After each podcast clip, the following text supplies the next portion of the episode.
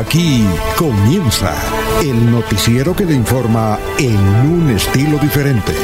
Últimas noticias. Últimas noticias.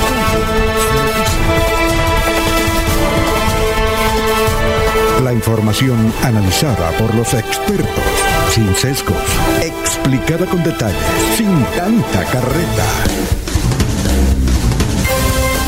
Últimas noticias por Radio Melodía, también por Facebook y YouTube Radio Melodía. Director Alfonso Pineda Chaparro.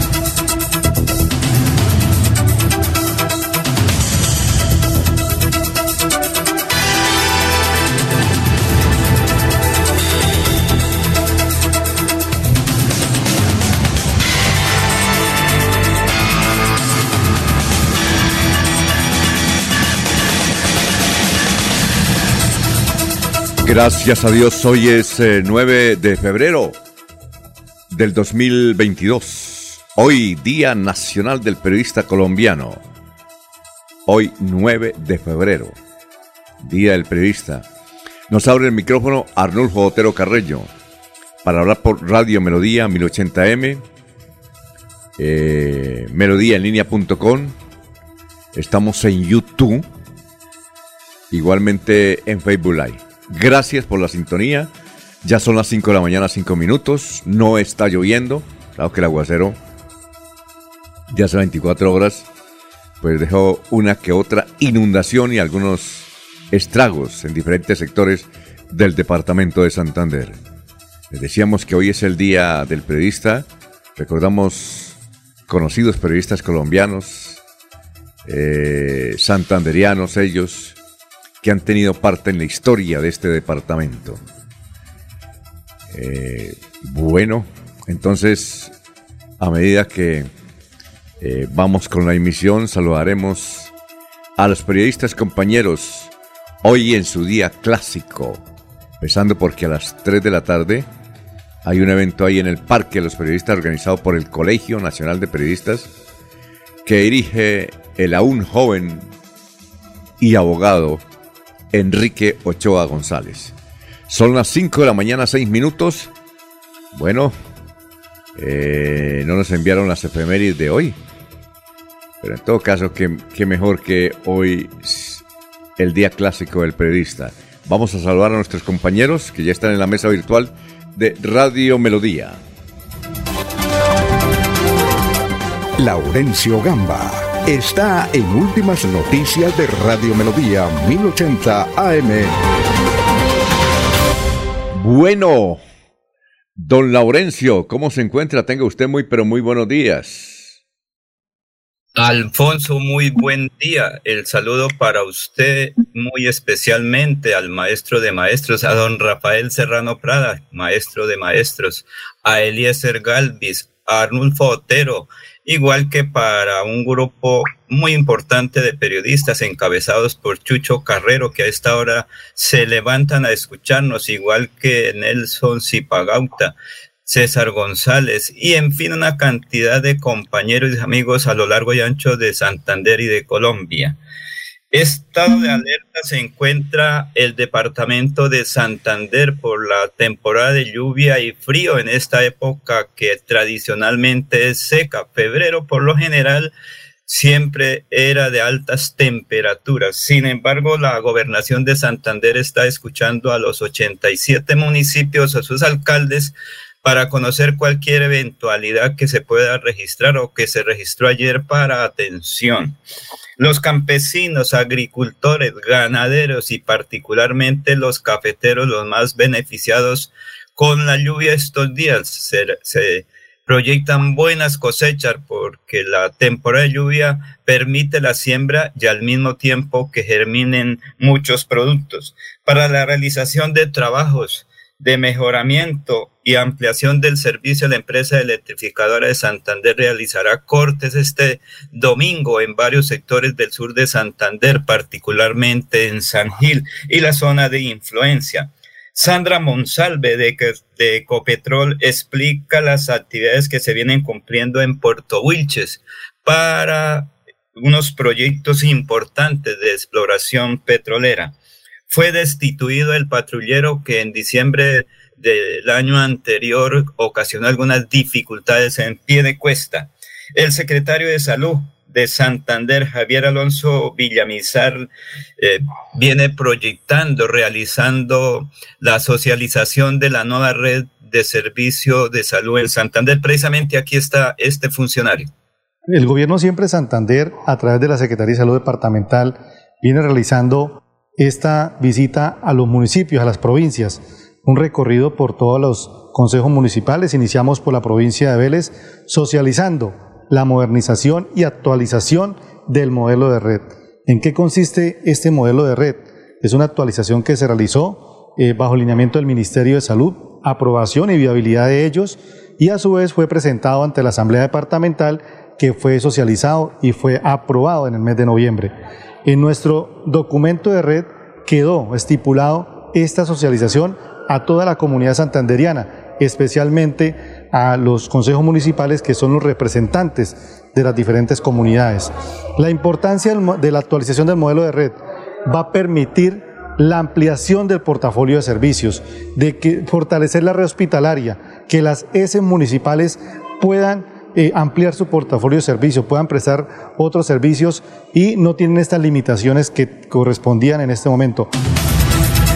Muy bien, ya son las 5 eh, de la mañana, 10 minutos. Vamos a saludar a don Manuel José Mejía Reyes. Nos saluda desde Barranca Bermeja. Dice, muy buenos días, pendientes de sus informaciones y anécdotas que nos dan alegría. Gustavo Pinilla Gómez, un excelente día para todos.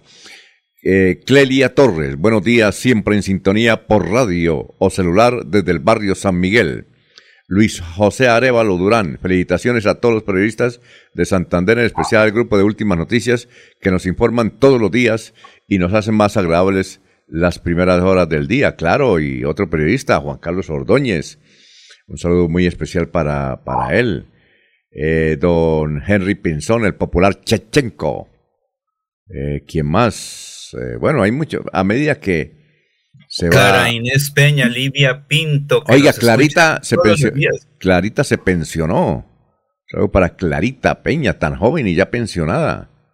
Bueno, son las 5 de la mañana, 11 minutos. También estamos saludando, nos están saludando aquí don Jairo Macías desde el barrio Cabecera, don Ramiro Carvajal de Deportivos Carvajal, Aníbal Nava Delgado, gerente general del Radio Taxi Libres que tiene el teléfono 634-2222.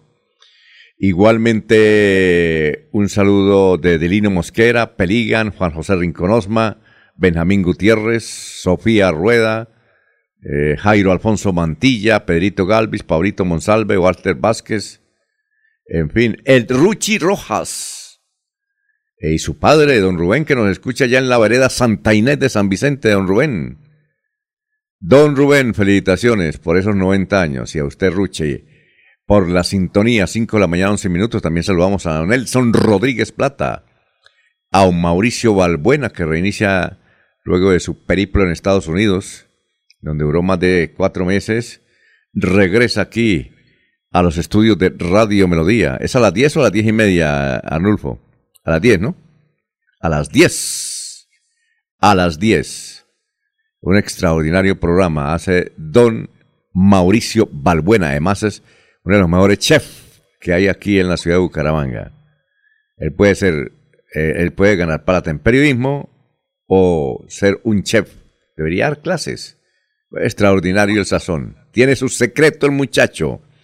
Bueno, son las 5 de la mañana, 12 minutos. Vamos a saludar a don Eliezer. ¿Cómo se encuentra? Feliz día el periodista. Como dice Laurencio, aquí cuando uno se está poniendo viejo le dicen decano. En vez de decirle catano le dicen decano pero Eliezer también es decano. Buenos días. Buenos días, don Alfonso. Eh, saludémonos. Nos que saludarnos. Entonces, buen día, Alfonso. Buen día para Laurencio, para todos los compañeros, eh, para don Arnulfo Otero, nuestro técnico de siempre, de estas luchas de la radio. Y un saludo para todos los oyentes de Radio Melodía. Eh, hoy tenemos eh, un clima muy especial, como usted decía, a esta hora no llueve, pero se anuncia que posiblemente en una hora puede comenzar a llover en algunos sectores de Bucaramanga. Tenemos 19 grados centígrados, la máxima de Bucaramanga será de 31 grados en la capital santanderiana. En la ciudad del Socorro, a esta hora 19 grados también. Eh, la temperatura máxima en el Socorro será de 33 grados centígrados. En el municipio de Málaga, el clima actual es de 12 grados centígrados. La temperatura que eh, tendrá que soportar al filo del mediodía Málaga será de 25 grados centígrados. En la ciudad de Barranca Bermeja, en este instante, eh, tenemos 22 grados centígrados. En 20 minutos aproximadamente comenzará a llover en Barranca Bermeja. La temperatura eh, máxima será de 35 grados centígrados. La ciudad de San Gil, la perla del Fonse registra 19 grados centígrados, la máxima de San Gil será de 32 grados. A esta hora tiempo seco en San Gil. En el municipio de Vélez se indica una temperatura actual de 11 grados centígrados, la máxima de Vélez será de 20 grados. En eh, la capital de la provincia que lleva su mismo nombre, Vélez, en la ciudad de Puerto Wilches, en este instante se registra una temperatura de 22 grados centígrados. En seis minutos va a comenzar a llover en Puerto Wilches. La temperatura máxima será de 37 grados centígrados. En la ciudad de Bogotá, el clima actual es de 8 grados centígrados. La temperatura máxima de Bogotá será de 20 grados. Y Bucaramanga registra en este momento un clima de 19 grados centígrados, como les decía. Eh, en 51 minutos va a comenzar a llover en algunas partes de Bucaramanga y la máxima será de 31 grados centígrados, don Alfonso. Son las 5 de la mañana, 15 minutos. Más oyentes siguen llegando y reportándose. Don William Niño, comandante de bomberos de Suratá, dice: Para ustedes y todo su equipo de trabajo, feliz día del periodista. Gracias por informarnos, informarnos con seriedad, ecuanimidad eh, un abrazo. Abelardo Correa nos saluda también y nos envía una encuesta que apareció anoche donde, vea usted, primero está Gustavo Petro y de segundo Alex Char.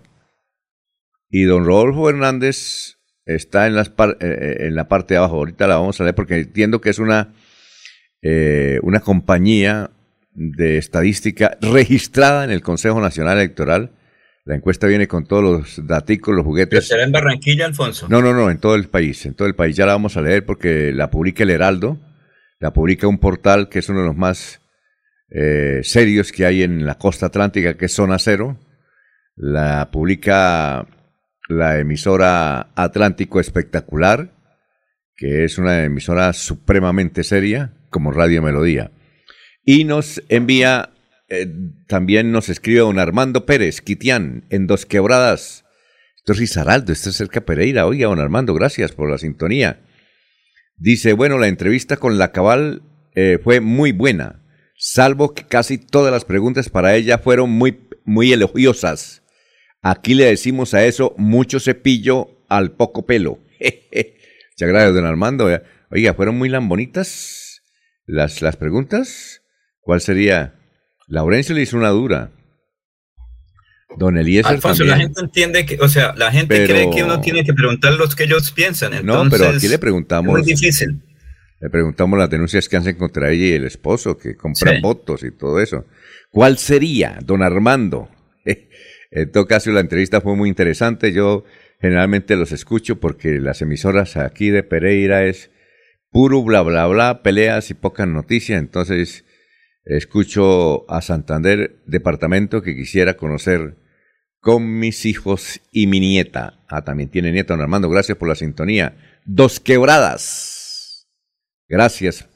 Bonito. Ese es pegado ahí después del puente para allá.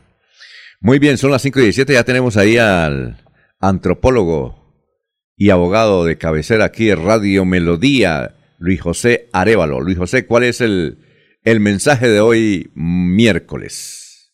Muy buenos días, estimados oyentes y periodistas del noticiero Últimas Noticias de Radio Melodía. Un feliz miércoles para todos. La reflexión de hoy es de nadie más ni nadie menos que del filósofo chino Confucio, quien hace mucho tiempo dijo lo siguiente, que sirve para la actualidad. Busca un trabajo que te guste y no tendrás que trabajar ni un solo día de tu vida. Eso es cierto. Hay que trabajar en lo que le gusta a uno. Son las 5 de la mañana, 16 minutos, 18 ya, perdón. Vamos al obituario antes de ir con el resumen de las noticias. Eh, en San Pedro está el señor Ángel Matías Rangel Rangel, el señor Luis Enrique Jurado Chanagá, el señor Jorge Zambrano Plata, el señor Calisto Mancilla, el señor Rafael Antonio Franklin Gómez, cenizas presentes. Bueno, de los olivos no nos enviaron boletín. Es el que eh, por ahora no hay eh, cadáveres allá en Los Olivos. Son las 5.19. Vamos a hacer resumen. Alfonso. Sí, cuénteme, gran Eliezer. Estoy haciéndole un repaso al tema de la historia de hoy y entre todas las cosas encuentro como para destacar, Alfonso, eh, en Liverpool, en 1961, en el Reino Unido, tuvo lugar la primera actuación del grupo musical de los Beatles, los Beatles. Los cuatro muchachos de Liverpool se estrenan en el escenario de un modesto club de jazz llamado The Cabins. Todavía Ringo Starr no ha sustituido a Pete Pitts. Cuando lo haga en 1962 llegará el éxito. Entonces se da como hecho histórico hoy, Alfonso, en 1961, el primer concierto de los Beatles o los Beatles. Sí, claro. Por ahí, por ahí hay un video que está rodando desde la semana pasada, donde está el último concierto de los Beatles, como decimos acá, ¿no? Sí. Eh, por allá dicen los Beatles. Ya. Eh, el último concierto, y, y el- lo curioso es que lo hacen en una calle de Londres, como si fueran desplazados. No sé si era que los perseguían a ellos. Bueno, yo no conozco mucho la historia de ese conjunto, pese a eh, que es de nuestra época, pero bueno. Entonces, buen dato de Liverpool, donde está ahora Lucho Díaz, ¿no? Le va bien, ¿no? Sí, señor. Ojalá le Sí, vaya bien, señor. ojalá le, le vaya bien al muchacho. Bueno, eh, entonces vamos a hacer el resumen. ¿Tiene alguna otra efeméride? Es que la, la niña que nos envía desde, yo no la conozco, es una admiradora aquí en este noticiero. Yo le he dicho, Alfonso. eh, nos envía las efemérides. Y, No, para destacar ese hecho, Alfonso, Ah, bueno, ese hecho para destacar. bueno, Laurencio, ¿qué decía para seguir aquí con los el balance de las noticias? El hecho de hace tanto tiempo de un periodista que se le, recordando a Manuel del Socorro Rodríguez, ordenó que le mandaran eh, corona. ¿Recuerda usted ese episodio de un veterano dirigente aquí? Y el saludo para don Y yo- y- Raimundo bueno, ¿y cómo Díaz. ¿Y cómo se llama el, el periodista que dijo, uy, murió, porque le dijeron, murió? Sí, yo por ahí escuché esa versión, que murió eh, Manuel de Socorro Rodríguez. Dijo, no, hay que mandarle una corona y le mandó una corona, ¿no? Sí, señor. pero ¿a dónde, Recuerde que es pero de ¿a la dónde se la mandaría? Despensa San Martín. Ah, ¿Pedrito Chinchilla? No creo. Sí, señor. Recuerda que fue. Ah, yo no sabía. ¿Y a quién se la mandó? ¿Cómo hizo? hizo, hizo historia. Ah, yo no sabía. No sabía, no sabía que era él. Eh, comentaron el episodio, lo comentaban en el sentido de que, de que eh, un periodista que mandó pagar una corona dijo, no, yo doy la plata para la corona, ¿cuánto vale? Mire, para que le lleven a ese señor, pobrecito. Pero no sabía que era Pedrito. Pedrito Chinchilla, que fue el primer hombre que distribuyó aquí el diario El Espacio. Nos decía, no era el corresponsal, pero era el primer hombre que distribuyó aquí en cerca al Palacio de Justicia, ahí en la calle 35 con carrera, a ver, carrera 12, no, 11 a 12.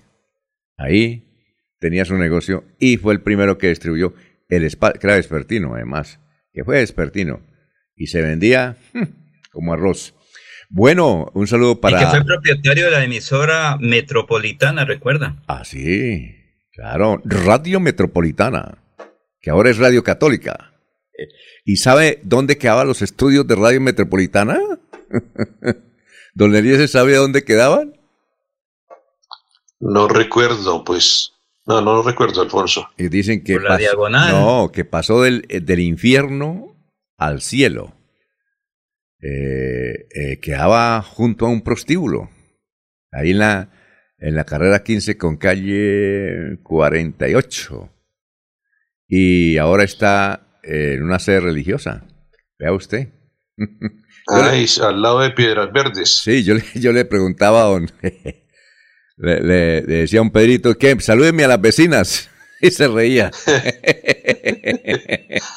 bueno, va don Lorenzo. Bien. Eh, Recuerdo el estudio que montó ahí, que era transparente en un segundo piso, que cuando estaba Albertico Salazar en el noticiero sudaba más que noticias por cuanto estaba, era acrílico la... la no, eso la, ¿Se acuerda del estudio? Sí, claro, parecía una torre de control, esa cosa. Bueno, eh, bueno, seguimos. Nos acordaremos de más anécdotas hoy el día del periodista, hay muchas. Bien, la alcaldía de Florida Blanca declaró calamidad pública por daños provocados tras intensas lluvias en el municipio. Hay afectaciones en vías rurales y daños eh, en la central de comunicaciones que controla la red, la red de semáforos. Para el próximo 8 de abril fue fijada la audiencia preparatoria del juicio oral contra Richard Aguilar tras ser acusado por la Fiscalía ante la Corte Suprema de Justicia por presunta corrupción en contratación. Lo acusan de cuatro delitos. Y en noticia también un video, eh, el video y la acción. Eh, la acción fue ahí en Acrópolis. Es increíble. Un taxista eh, se llevó en la trompa, en el, creo que es que le dicen el bumper, ¿no? La trompa o el capó, uno le dice en el bumper. El capó. El capó. A un agente de tránsito, eso parece una película. En el, en el video se ve al taxi a gran velocidad. Sucedió ahí en la Real de Minas ayer. El agente que tiene magulladuras. Magulladuras se llama Gilberto Neira. Y el muchacho que conducía este carro, eh, placas X, B pequeña O, guion 162, eh, paró en el semáforo, le tocó parar en el semáforo, se bajó y salió corriendo. No, es increíble ese video. Bueno, eh, decíamos que por cuatro delitos eh, fue acusado formalmente el gobernador de Santander, Richard Aguilar Villa. La fiscalía halló irregularidades también en el PAE el tercer carril entre Bucaramanga y Florida Blanca, entre otros. La Procuraduría destituyó, como lo decía don Laurencio, e inhabilitó por 12 años a un agente de la policía que en estado de embriaguez atropelló a varias personas en pie de cuesta. El uniformado responde al nombre de Fabio Vera Tame. Sucedió el pasado 12 de, diciembre. Una vez conocidos los hechos de manera oportuna, se citó audiencia pública y se le aplicó esa sanción al señor agente. El coronavirus en Santander va bajando el asunto. 18 eh, personas murieron y 717 nuevos contagios. Ha bajado también los contagios, según el reporte de ayer. Alcaldía de Bucaramanga anunció que se reinician las obras del colegio Camacho Carreño. Lo curioso es que llevan cinco años construyendo ese colegio de la carrera novena con calle 37. Cinco años. El doctor Juan Carlos Cárdenas ayer habló desde el sitio y se reinician los trabajos. Cinco años construyendo toda una carrera profesional, ¿no? Bien, en el municipio de Suratá, Santander, donde saludamos a nuestro amigo que amplifica el noticiero, don William, allá en Bomberos, se cumplió la reunión de concertación para la delimitación del páramo de Santurbán. Nosotros trabajado ya como 10 años en eso y nada. Acompaña el proceso la Procuraduría General de la Nación, junto a corporaciones ambientales y el Gobierno Nacional. Bueno, doña Caterina Ibarwen vino a exclusivamente, vino exclusivamente Caterina Ibarwen, esa gran medallista, a visitar a Ángela Hernández ahí en su casa en el municipio de Piedecuesta. Eh, pues llegando a Piedecuesta, en una nueva urbanización, estuvo Caterina Ibarwen. Pues que eh, ella conoció, pues sabía, sabía quién era Ángela Hernández, la conoció justamente en octubre pasado cuando Angelita era, iba a ser la segunda en la lista al Senado por el partido de la U. Entonces hubo una convocatoria eh, con ella, se conocieron, hicieron una buena amistad eh, y Caterine Ibargüen, la medallista que es candidata al Senado por el partido de la U, vino a visitarla. Vino a visitarla eh, y le trajo un regalito, una pulsera la pulsera de la buena suerte de Caterina Ibargüen. Le regaló a Angelita, que está recuperándose en su casa. Eh, el esposo muy joven de San Vicente, Jefferson Vega, eh, fue quien atendió también a Caterine Ibarwen. Un bonito gesto de la deportista colombiana. Bien, en la vía que comunica Cúcuta con Tibú, está tremendo, está que arde ese catatumbo, está que arde esa zona norte de Santander y también el Arauca. En la vía que comunica Cúcuta con Tibú, nos informa la segunda división del ejército, la fuerza pública desactivó una volqueta completamente llena de explosivos. Una volqueta. Totalmente llena de explosivos. El vehículo fue cargado, estoy leyendo la afirmación oficial de, la segunda división del ejército, por el Ejército de la Nación Nacional y tenía 85 artefactos improvisados, 19 medios de lanzamientos con capacidad de alcanzar 400 metros a la redonda. Semejante operativo en hacer los muchachos. Pero ya les capturaron entonces la volqueta. La volqueta. Bueno, Vanguardia Liberal dice que hoy en un artículo que sobre este jueves, sobre las 2 y 20 de la tarde, un juez de Bucaramanga tomaría la decisión de imponer una multa a la administración municipal por presuntamente haber incumplido las medidas cautelares proferidas en octubre del 2021 en las que se ordenaba proteger la casa en la que nació Gustavo García, eh, Custodio García Rovira y que está a punto de caerse ahí cerca de la gobernación de Santander, ahí por la carrera novena creo que es.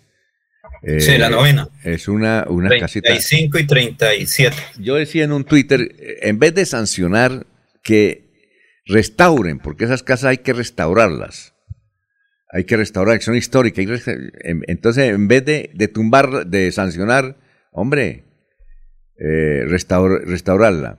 Y también trae hoy un artículo Vanguardia Liberal, eh, donde nos escuchan mucho, que es eh, ¿qué pasa con la malla vial de Ruitoque Bajo? Y si habitantes de ese sector de Florida Blanca piden mayor atención al estado de las carreteras que registran deterioros. La alcaldía, suponemos que la de Florida, anunció un plan de intervención para recuperarlas. A nivel nacional que tenemos, ah, bueno, vamos a mirar ahorita el, a nivel, ah, a nivel nacional tenemos el escándalo de Petro. Oiga, Eliezer, ¿Petro estaba o no borracho?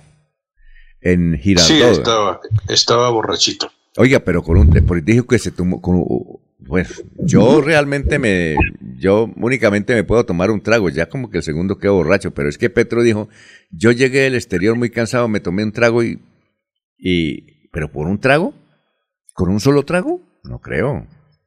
No, no creo, no creo. él aceptó. otros traguitos.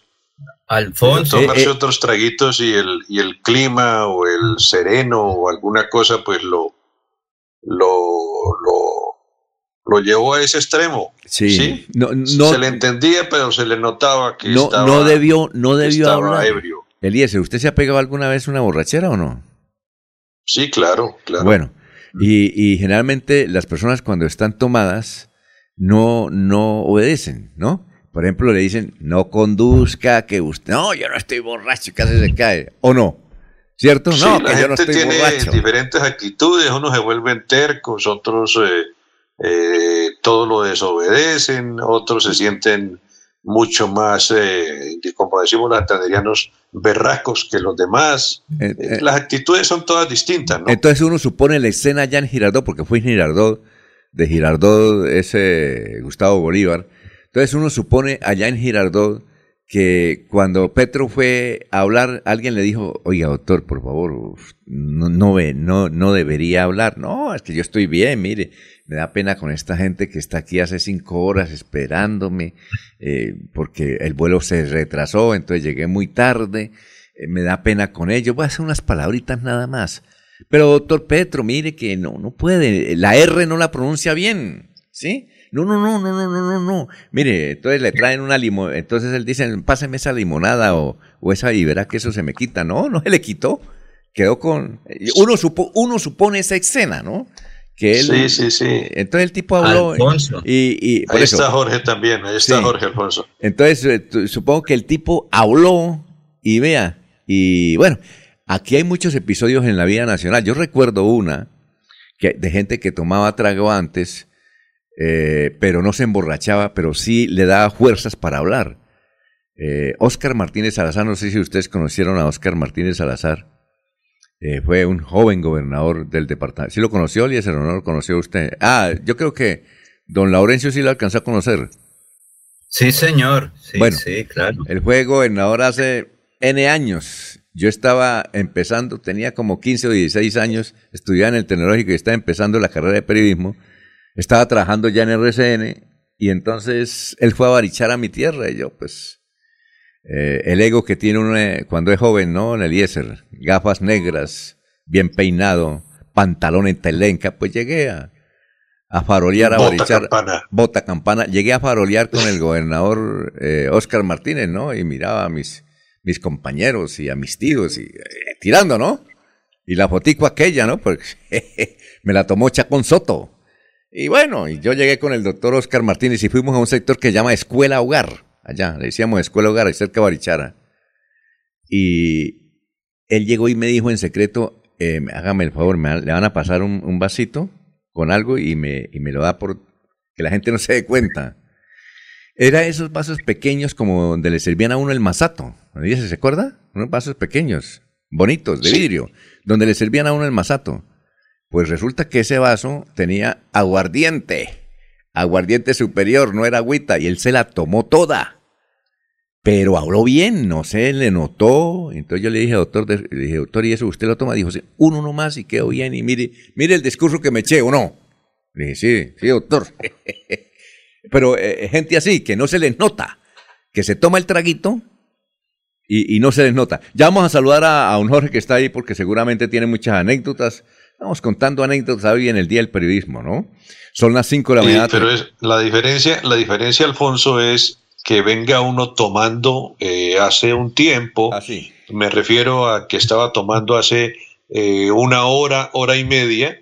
Sí, es diferente a que yo me tome un trago antes de iniciar el acto. Sí, Sí. como cuando a mí me ponen a bailar con, con mi hija o con mi nieta en los 15 años. Entonces necesito como un impulso, oiga, páseme, páseme un, un traguito. Entonces tomo un trago como para darse valor y, y pasar a la escena, pasar al- a ser protagonista del acto.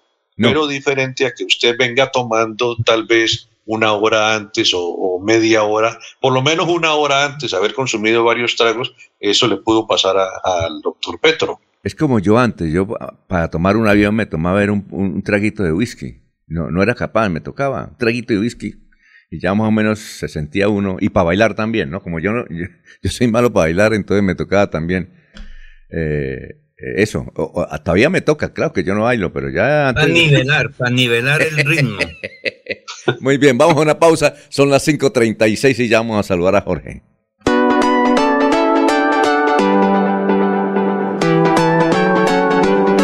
Melodía, Melodía, Radio Sin Fronteras.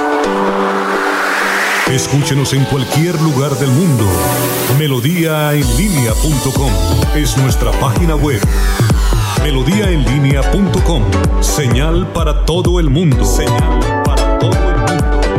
Radio sin límites, Radio sin fronteras. Radio Melodía, la que manda en sintonía. Porque el bono escolar de Cajazán está en 40.800 pesos. No lo puedo creer. Vámonos ya por el supermercado Cajazán Puerta del Sol. La feria escolar va hasta el 28 de febrero y tenemos 127 parqueaderos disponibles.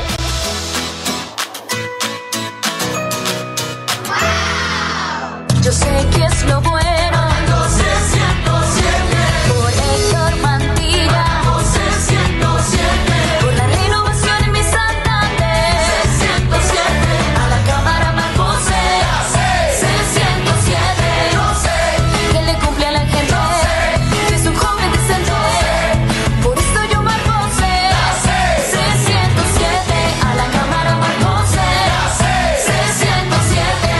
Conservador. Publicidad política pagada. Se va la noche y llega últimas noticias. Empezar el día bien informado y con entusiasmo.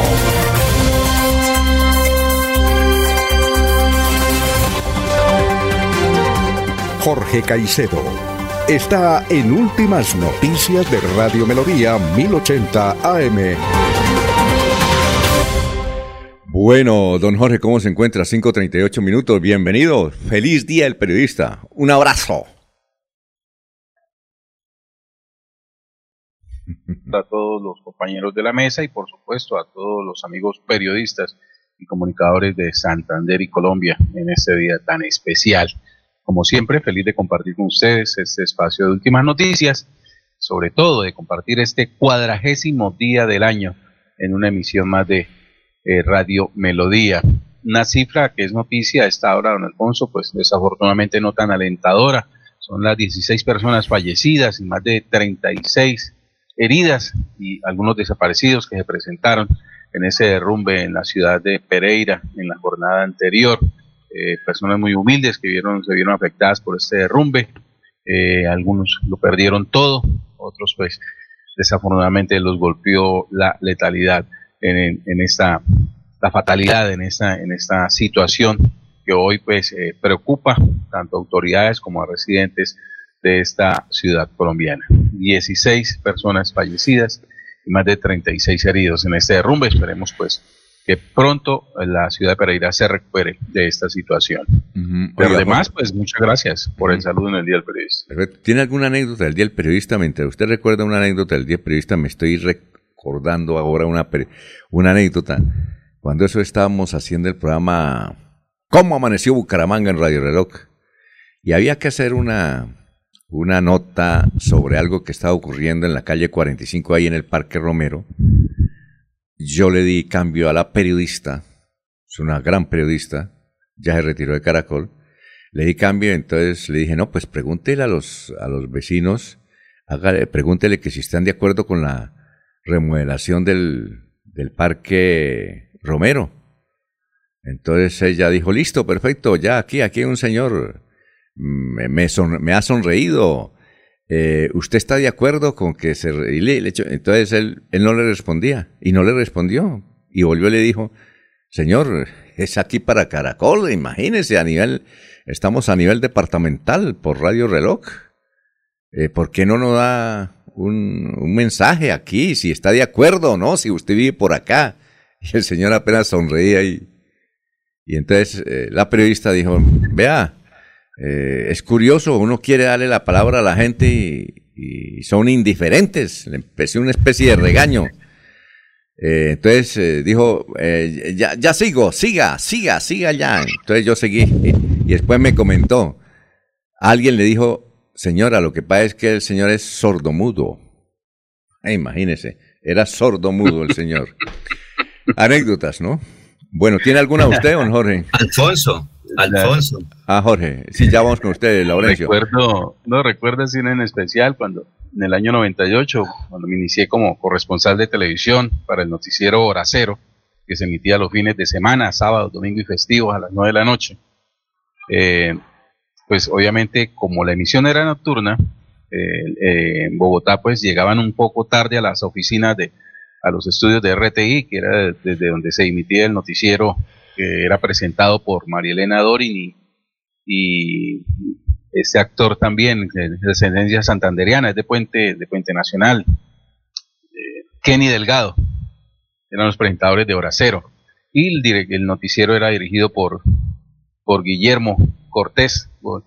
La Chiva eh, Cortés. recuerdo Sí, se recuerdo que una vez una situación, un domingo muy temprano, se presentó una noticia y pues eh, el corresponsal debía llamar a Bogotá para pedir autorización para realizar la nota, para plantearla y, que se la aprobaran. Eh, y se presentó muy temprano, eran como las siete y media, ocho de la mañana y llamé a, RC, a, RTI en ese momento, no teníamos celulares todavía en aquella época y me contestaron por allá a las mil y quinientas, me contestaron el teléfono me dijeron muy buenos días.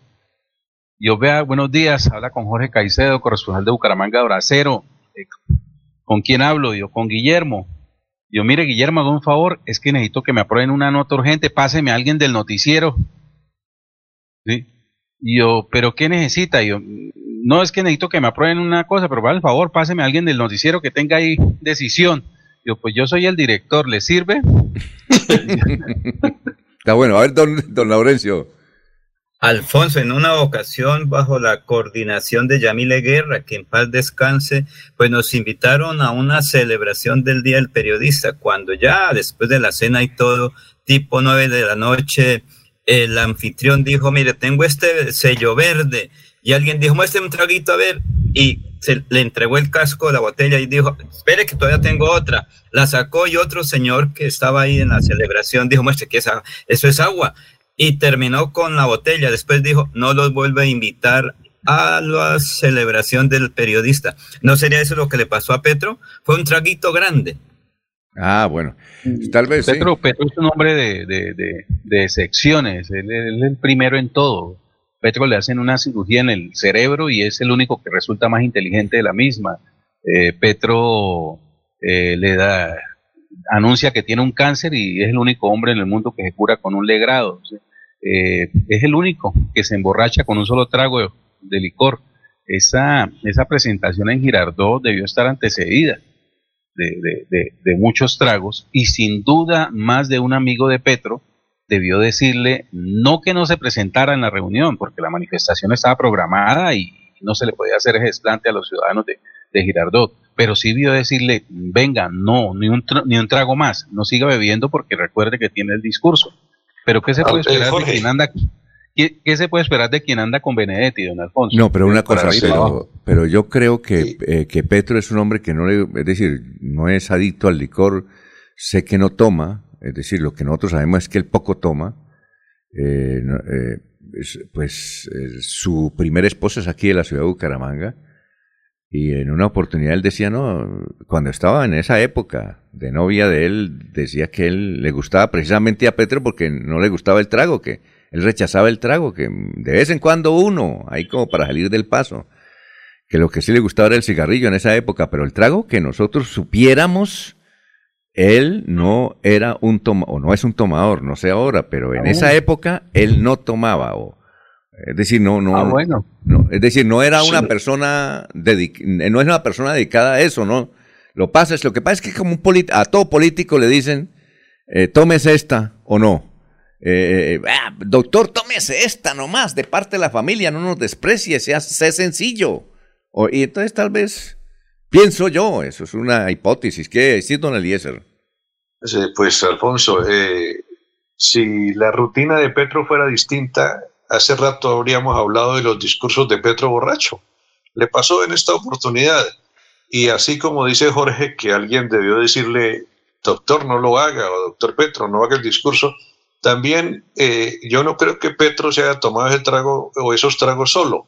En su entorno debía haber otras personas que habían consumido una cantidad igual o superior a Petro y las voces de, de detenerlo también forman parte de un conjunto de voces que le dicen hágale doctor, tranquilo, usted está bien, porque los otros también están en la misma condición.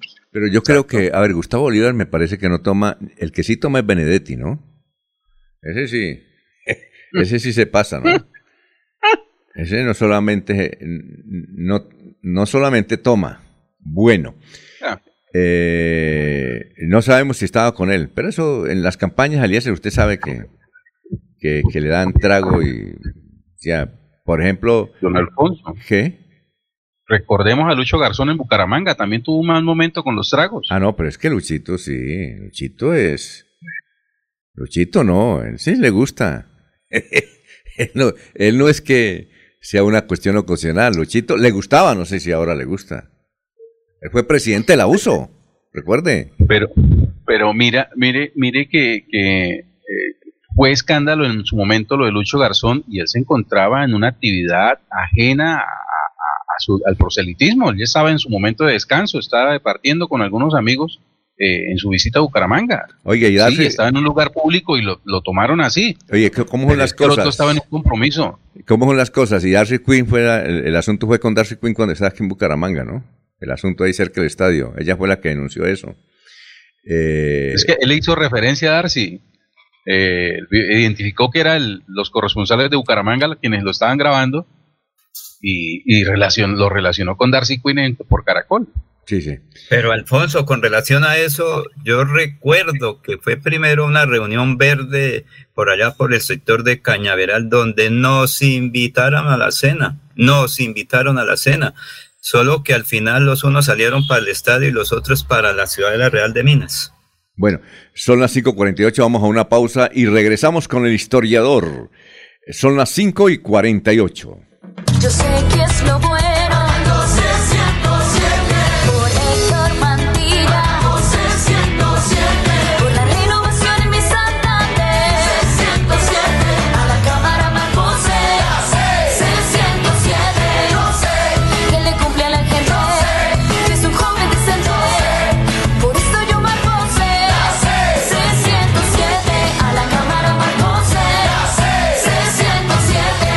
Conservador. Publicidad política pagada.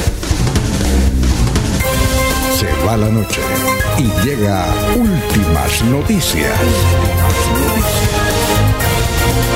Todos los días, desde las 5 de la mañana, empezar el día bien informado y con entusiasmo.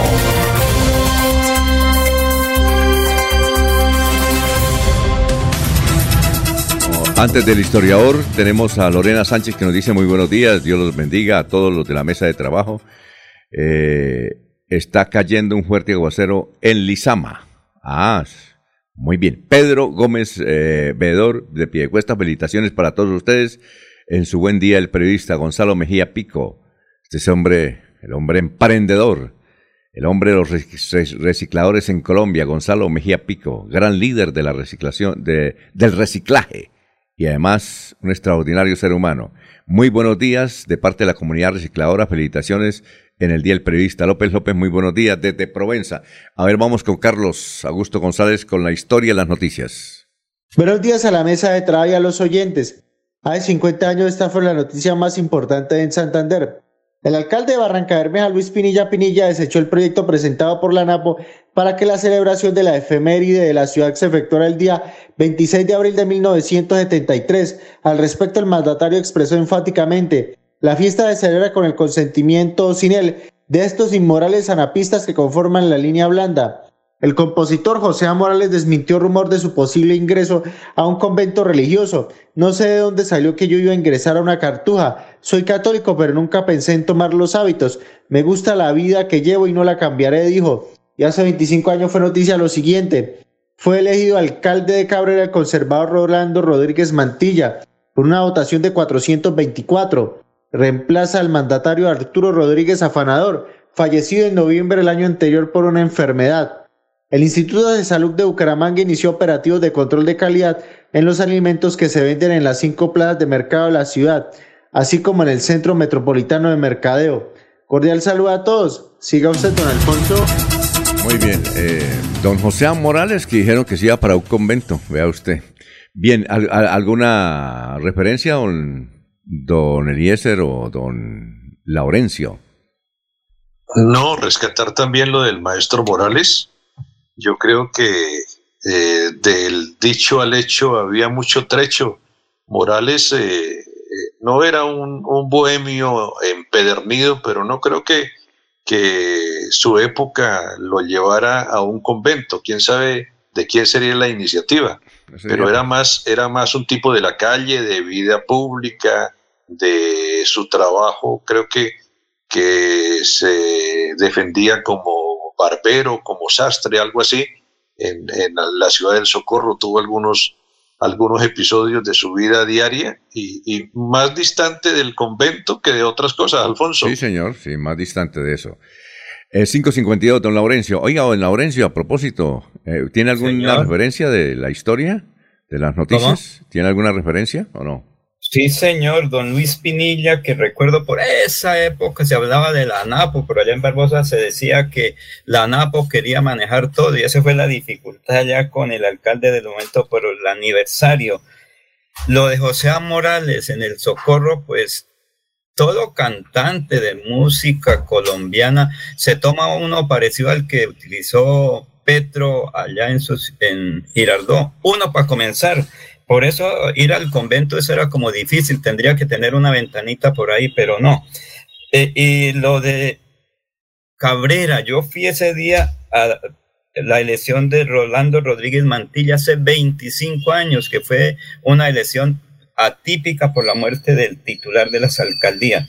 Y los operativos para aquella época, hace 25 años, en las plazas de mercado de Bucaramanga, para controlar, para verificar el contenido de los productos que cuando eso eran baratos, usted ahorita va con 100 mil pesos y trae un poquitico de mercado porque la producción agrícola está bastante costosa en las plazas.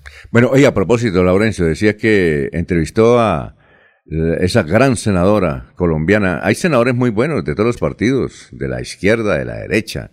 Y la doctora Aida Bella es una mujer que trabaja no solamente en la defensa de los derechos humanos, sino en la defensa de obras, para que no se roben la plata y para que adelanten esas obras. Aida Bella, la estaban esperando en Girón, pudo hablar con ella, ¿verdad? Ahí usted nos envió un audio. Eh, ¿Dónde fue el acto? Eso fue en el Parque Central frente a la Basílica Menor de Girón. Lo que ocurre es que cuando salía para Girón, por aquí en el sector se presentó un accidente de tránsito. Entiendo que fue asaltada una joven mujer eh, por ahí por el comienzo de la ciudadela.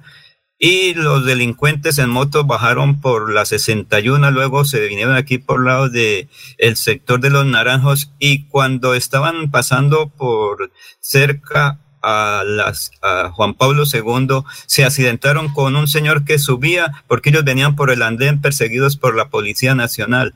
Y pues obviamente yo fui a mirar esa situación, pero eh, posteriormente fueron capturados por ahí cerca al puente de la novena y eso fue lo que nos demoró. Por eso llego un poco tarde a Girón y precisamente cuando llego me dijeron espérese un momentico porque no podemos interrumpir a la senadora.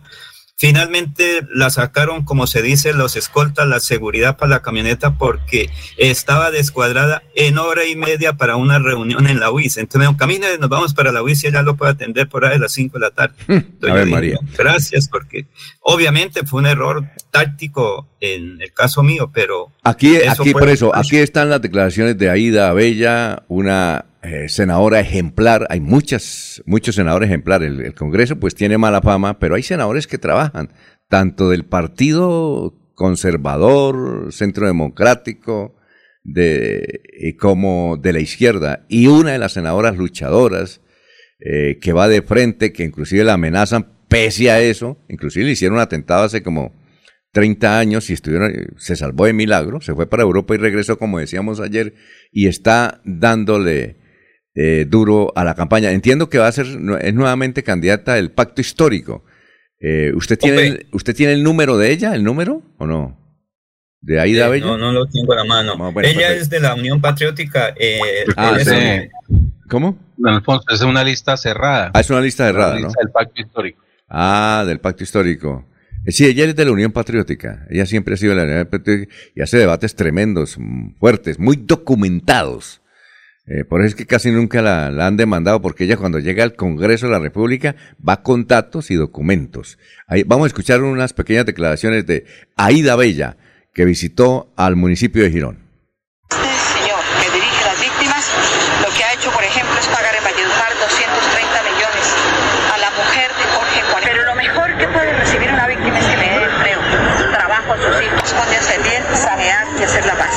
Si no hacemos la paz, habrá más dictar la paz. No hay de otra manera. Si siguen todos esos conflictos, los niños seguirán siendo reclutados y forzados. Y la única fórmula, no conocemos otra, es hacer la paz. A todos los colombianos y a todos los niños que lo que tienen es que estudiar y no ir a las guerras, y no ir a maltratados y abandonados. Y la educación de los niños es para todos, para el área rural y para el área urbana. Necesitamos que los niños vayan a las escuelas. Aquí hay más de 2.500.000 ancianos mayores de 60 años que no tienen una pensión de jubilación, la mayoría campesinos. ¿Cómo así que los campesinos no tienen derecho a pensionarse? Rescatar los, impuestos que regalan. Por ejemplo, la gente lo que necesita en Colombia no son limosnas, la gente necesita es trabajo. Los colombianos lo que piden en todas las regiones, estaban las zonas más violentas de este país, y lo que los campesinos piden es trabajo. Es que tenemos un índice en el sector agropecuario que estremece a cualquier país del mundo. El 0.4% de la población en Colombia es dueña del 46. Colombia no es Haití, Colombia tiene mucha riqueza. Bien, Aida Bella, candidata al Senado y una distinguida legisladora colombiana. Son las 5 de la mañana. Aida. 50. ¿Cómo? Aida Bella ocupa el cuarto lugar en la lista cerrada del Pacto Histórico. ¿Qui- ¿Quién está de primero? ¿Quién está de primero? Primero, el prestigioso libretista Gustavo Bolívar. Ah, ya, Gustavo Bolívar. Y, y segundo, Viene María José Pizarro. esa es la hija. Esa es la hija de Carlos Pizarro, ¿no? Sí, una de las hijas ilegítimas de Carlos Pizarro. Eh, está el señor Alexander López en Hija- tercero, luego viene Perdón, ¿hijas qué? ¿Ilegítimas, dijo usted? Sí, ahí hay una hay una un fuerte debate entre eh, a María José Pizarro y otra hija que de, de, del líder del M19 María del Mar. de Cartagena, de- que también estaba de candidata, creo. Pero ¿por qué? ¿Cómo, cómo puede ser uno hijo ilegítimo? Porque es que eh, ahí hay una discusión porque originalmente se, se pensaba que eh, María José Pizarro eh, duró mucho tiempo reconocida por una persona, eh, luego se indagó que ella era Pizarro, pero un hermano de Carlos Pizarro, y finalmente pues eh, se declaró al final era que era hija de Pizarro, pero cuando ya Carlos Pizarro había fallecido. Ah, ya. Pero sin embargo, ya el, eh, bueno, el, el apellido Pizarro. Y va, va de segundo ella. De tercero, ¿quién va? Tercero, Alexander López. Ah, Alexander López. los Otro buen, buen legislador, Vallecaucano, sí, claro, dirigente sindical. Y cuarto va, eh, Aida Bella. ahí donde está la santanderiana eh, Gloria Flores, ¿cierto? Me parece. Sí, Gloria Flores, recordemos que ella mismo acá, que era el número 20, ella ocupó el renglón 20. Uy, la dejaron muy atrás. Bueno, Para que, para que Gloria Flores sea senadora, primero tienen que entrar eh, Roy Barreras, que está en el quinto lugar, luego Iván Cepeda, que está en el séptimo, Piedad Córdoba, que está en el octavo, eh, Pedro Hernández Flores Porras, que está en el 10, Alexander Flores, Clara Eugenia, Robert Daza, Julia Esmeralda Hernández. Ah, no, Glorinés está en el 16. El 16. Glorinés Flores. Ah, ya. Y la otra niña Pizarro también es candidata a algo. Eh, es hija de una, de una actriz. Y esa sí es hija de Carlos Pizarro. Eh, la otra, creo que se llama María del Mar, algo, algo por el estilo.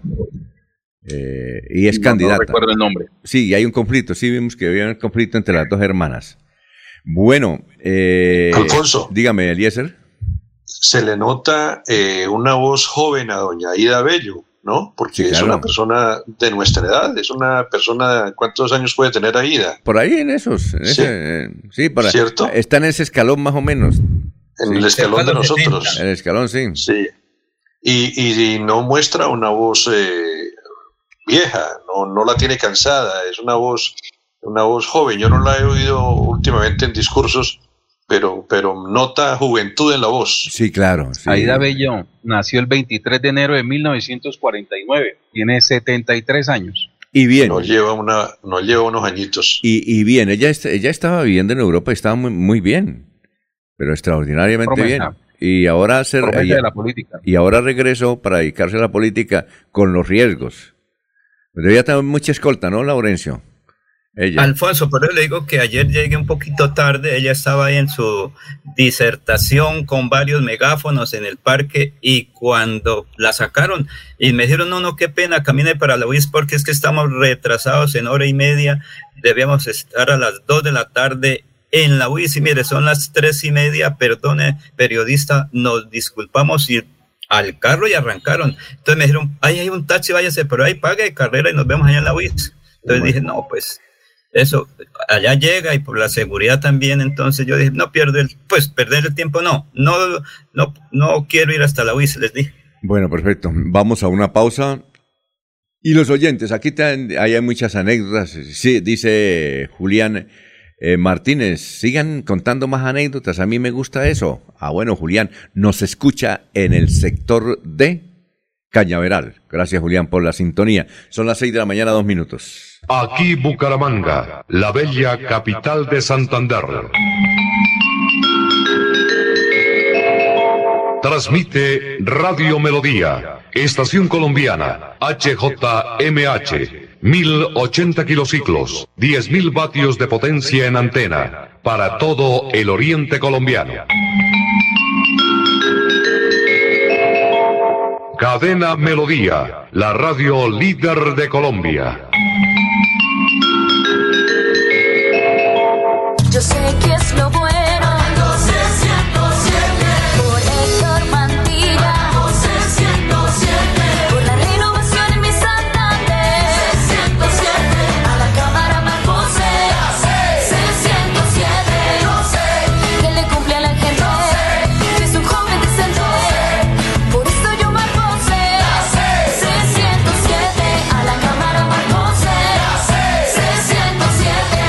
Conservador. Publicidad política pagada. En la radio también estamos luchando contra el COVID-19 y es por ello que algunas emisoras se han silenciado. Superando enormes dificultades, en Melodía seguimos al aire.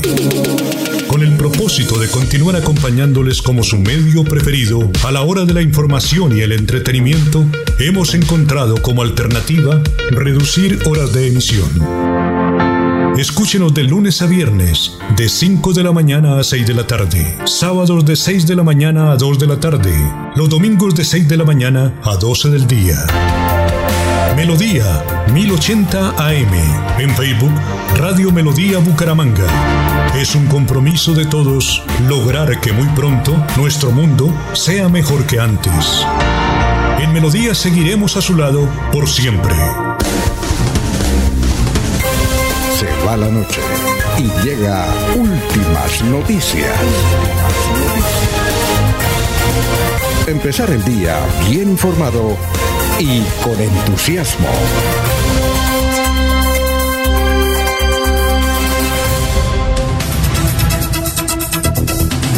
Bueno, son las 6 de la mañana, 4 minutos. Aquí nos eh, escribe William Berardo Díaz desde Aguachica y nos eh, eh, transmite algo que pues, nos- no- yo no sabía que eso no se prohibía, que en Colombia es prohibido uno echar gasolina dentro del carro.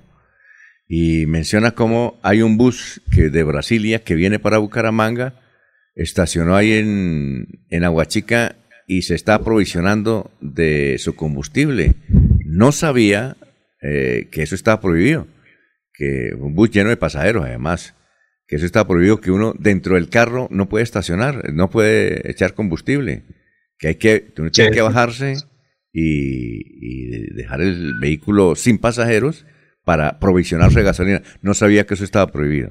¿Usted sí sabía La, o no? la norma, la norma aplica para, por lo general, para vehículos de transporte público, ¿no, Alfonso? Esto a raíz de una tragedia que se presentó hace algunos años, en la cual un vehículo que se encontraba tanqueando en una estación de servicio, precisamente con sus pasajeros eh, en el interior, y se presentó allí una combustión. Una tragedia de muchos años. De allí se tomó la medida que vehículos de transporte público, al momento de. recomiendan tanquear, preparar el, antes de iniciar el viaje, preparar el vehículo. Obviamente eso es tenerlo al día con, en, todo su sistema técnico-mecánico y, obviamente el combustible. Y si es necesario tanquear en, durante el recorrido, pues si obliga a la ley, la norma dice, pide que, que los pasajeros desciendan del vehículo. Es algo que no se cumple. Sí, y, y además uno entiende también al conductor. Si usted viene de Santa Marta, va llegando a Bucaramanga, ya está en Aguachica, generalmente, y, es, y, y, bueno, y son las que eso está ocurriendo en este- hace, hace media hora ocurrió, son las 6 de la mañana, esto ocurrió a las 5, que uno viene de- si va para, no, por eso, si viene va hacia pa- el norte, salió a medianoche de acá. por eso, no, no, no, no, viene de Barranquilla, viene de la costa, llegando aquí a Bucaramanga. Ah, bueno. Eh, tal vez se le acabó el combustible, no sabemos, pero uno a veces entiende al conductor. Si usted viene, don Jorge, bien a, acurruchadito, además, y si viene con la pareja, y uno viene durmiendo y que le digan, oiga, bájese que vamos a echar gasolina, ¿es posible que insulten al conductor o no? Yo creo que sí. ¿Sí o no? No, imagina que lo despierten a esta hora. No, no, sí, sí, que- que- y no, que- y si traen niños, ay, y si está serenando, uno entiende eso. Lo curioso es que se le haya acabado la gasolina antes de llegar a Bucaramanga, porque el tanque creo que sirve para, para el recorrido, ¿no? A no ser que hubiese tenido problemas. Pero un bus de esos nuevos, ¿qué problemas va a tener, no?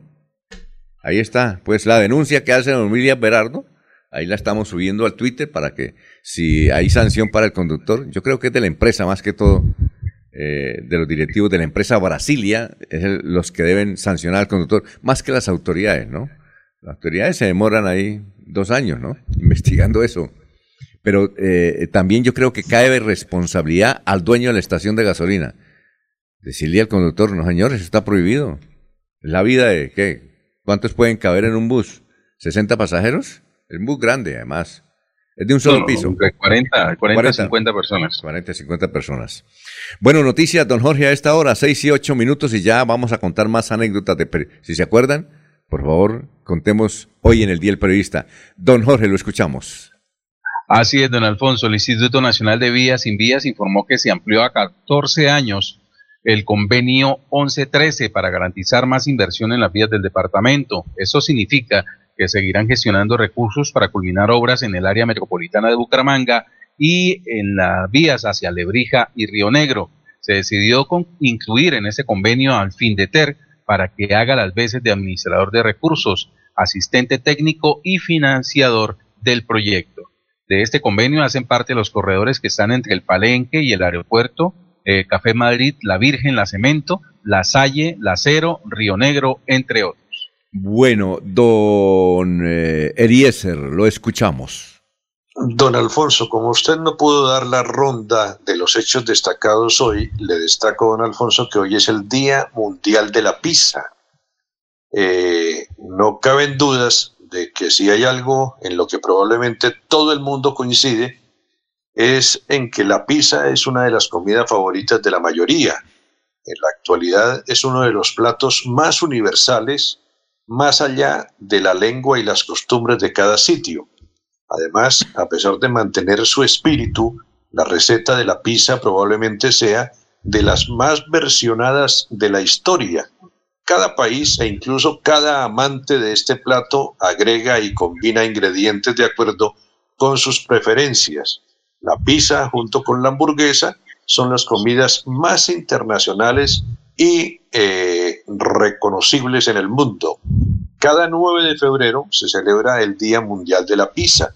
La celebración comenzó en Nápoles, Italia, lugar originario de la preparación, ya que se cree que en este tiempo surgió la receta para este delicioso alimento. Se convirtió rápidamente en un hito gastronómico mundial. El Día Mundial de la Pizza fue establecido este día por su celebración en los Estados Unidos, don Alfonso. Oiga, yo escuché la otra vez, eh, Eliezer, a alguien, a un- creo que a un chef, no sé si fue por televisión, pero lo escuché, diciendo que la pizza no nació en Pisa, Italia, que la hamburguesa no nació en Hamburgo. Eh, uno supone que la pizza, pues, nació de... ¿Usted ha ido a, a la torre de Pisa allá en, en Italia o no? No, señor, no, señor. ¿Cómo usted? ¿Y usted, usted estaba en Alemania en un mundial y no pasó para allá? Eso es que... ah, pues, No pasé, estuve más o menos como, como encerrado. Ah, ya. Es posible, Alfonso. Hay Pero, gente que va a Roma y no ve al Papa. Oiga, eh, cuando eso no había coronavirus, don Eliezer, ¿qué pasó? No, no, no llevaba muchos, muchos euros. Pero es que, esa- sobre todo en Europa, es supremamente barato ir de una ciudad, inclusive en avión. ¿Sí? Es muy, muy, Sí. muy económico. Bueno. Eh, bien. eh, eh, ah, oh, les voy a contar otra anécdota. Eh, usted ti- tiene una anécdota por ahí. De periodismo hay muchas. Pero generalmente contemos las que uno generalmente protagoniza, ¿no? Sí, claro, lo que pasa es que No, yo, no, cuéntela. Mire, ve- venga, le cuento. a veces, a veces uno las cuenta y, y termina en evidencia algunos amigos y, y No, pero- después viene el reclamo. Oiga, ¿cómo se le ocurrió contar eso? Eso no hace público. No, pero no da el nombre. Pero ahorita sí yo oí el nombre porque es que estábamos en Bogotá. en Caracol estaba en Bogotá y cuando eso 6 AM, 9 AM era un, noticiero que se escuchaba en todas partes. Era dura la sintonía de 6 AM con Don Yamid Amat. En 1985, en la tragedia de Armero, pues los directores estábamos ese día en Bogotá coincidencialmente y nos invitaron a la cabina. Y don, eh, don eh, pues logró conseguir la chiva de lo que estaba ocurriendo en Armero. Imagínense. Entonces, primero mm, entrevistó a alguien eh, que, que iba en un helicóptero, que iba en un helicóptero, evidentemente, y él decía, no, yo, yo, yo lo que vi, no vi el pueblo, no vi el pueblo. Pero entonces, a raíz de eso, eh, don Jairo Velasco, que de aquí de Santander se pensionó hace como un mes, era uno de los que hacían las llamadas, don Jairo Velasco, de Vélez. Y Jairo Velasco logró a ubicar a un campesino que vivía cerca a Armero. Entonces don Yamida lo entrevistó. Le hizo una entrevista como 10 minutos. Era la única comunicación que había en ese momento en un pueblo supuestamente atrapado y tapado. Imagínense usted la tragedia, 1985 en noviembre. Y le hizo la entrevista al final. Le dijo muchas gracias, muy amable. Y el señor dijo, sí, yo siempre escucho ese noticiero, que eso aquí es, es un eco, eso es muy importante ese noticiero. Eh, yo siempre lo escucho. Y Yamil le decía, ah, qué bien, extraordinario. Y entonces usted escucha este noticiero, ah, bueno, gracias, gracias, lo estaremos molestando, sí. Digo, sí, yo siempre escucho aquí a Todelar. eh, está hablando de Todelar y dándole las gracias a Caracol, imagínese. No, pues nos tocó salir riéndonos de la cabina, porque semejante achante. Eso es una anécdota que se puede contar. A ver, cuente la suya, don, eh, don Jorge. ¿Don Jorge? Don Eliezer, que debe tener un cúmulo A ver, más cuente- importante de anécdotas. ¿no? Entonces cuente la suya mientras eh, don... Recordé una de, A ver, recordé una de Eliezer precisamente. a ver. A ver, cuente, cuente, cuente. Don Eliezer durante mucho tiempo fue eh, presentador de los espectáculos de la Lotería Santander cuando iba hacia los pueblos a hacer el sorteo. Sí, don Eliezer. Sí, señor, sí, señor.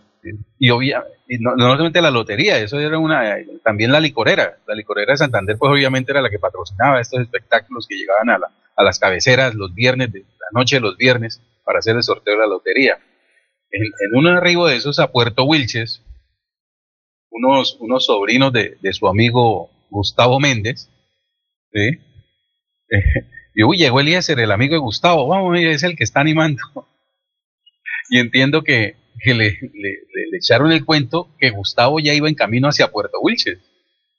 Y, y Eliezer, pues obviamente se, se animó de ver a su amigo allá y, y como tenía acceso a, todos los beneficios de, de la logística del espectáculo, entonces esos sobrinos de, de- de Gustavo disfrutaron buena parte de la noche de- del licor que, que les distribuía don Eliezer esperando a que el arribo de su amigo y nunca llegó.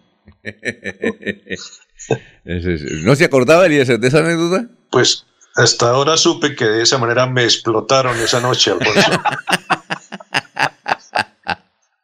A ver, Eliezer, ¿tiene alguna otra?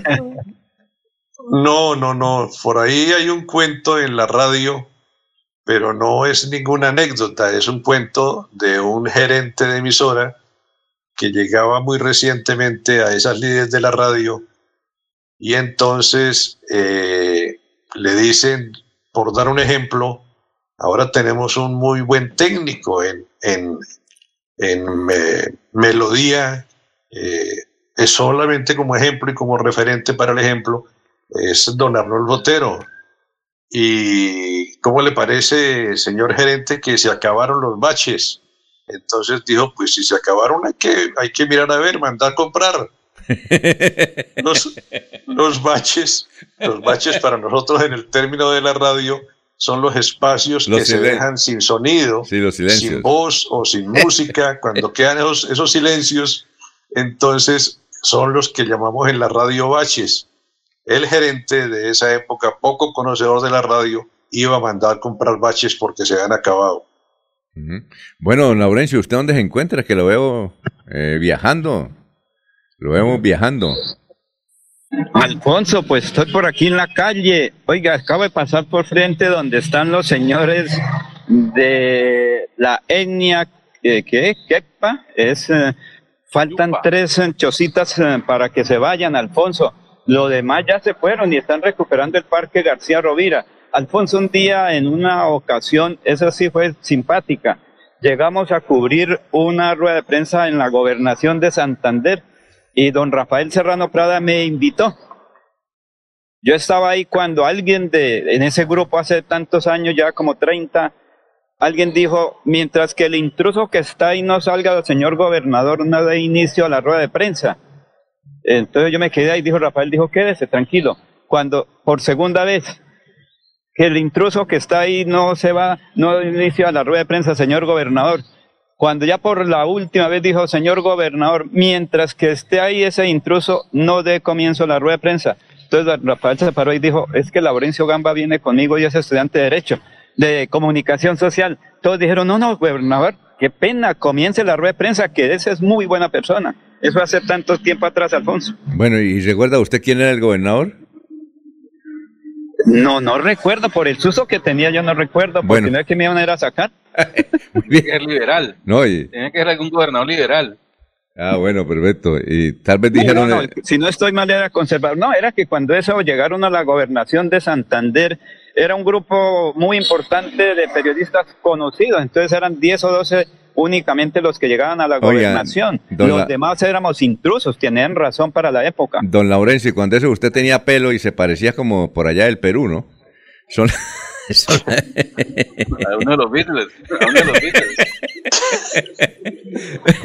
seis, seis Oiga, Laurencio, ya que está ahí, ¿por qué no sube? no, ¿Por qué no sube? no, no, es que le está haciendo un En lugar de rec- los 50. No, es que estamos por aquí haciendo reporterismo en la calle. Pues hay que celebrar es trabajando. Es que el médico le dijo que caminara, entonces está caminando. Bueno, vamos a una pausa. Son las 6 y 19. Queremos que disfrutes de un servicio de energía confiable y de calidad. Por eso, trabajamos en el mantenimiento de la infraestructura eléctrica. Para que estés informado oportunamente de las fechas y horarios, síguenos en nuestras redes sociales o consulta toda la información en www.esa.com.co. ESA, Grupo EPM, Vigilado Superservicios.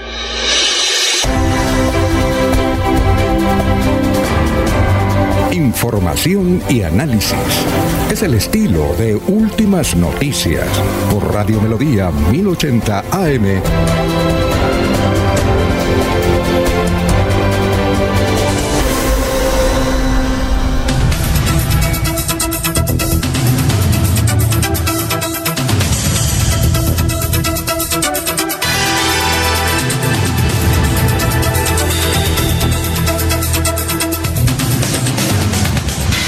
Ya son las 6 de la mañana, 20 minutos. Vamos con eh, oyentes y desde luego más eh, noticias a esta hora. Estamos en Radio Melodía. Son las 6 y 20. Eh, Rubén nos escribe desde el- Rubén Darío, nos escribe desde la ciudad de Barranquilla. Un saludo para todos los periodistas santanderianos. Yo soy eh, de eh, el municipio de Cabrera y los escucho aquí. Por eso reviví la noticia sobre la muerte de mi gran amigo como alcalde de Cabrera. Eh, Fundación Renace Mi Edad Dorada. Feliz día para todo grupo de adultos, jóvenes y mayores de Fundación Renace Mi Edad Dorada, Barrio Ciudad Mutis, Sintonía Total.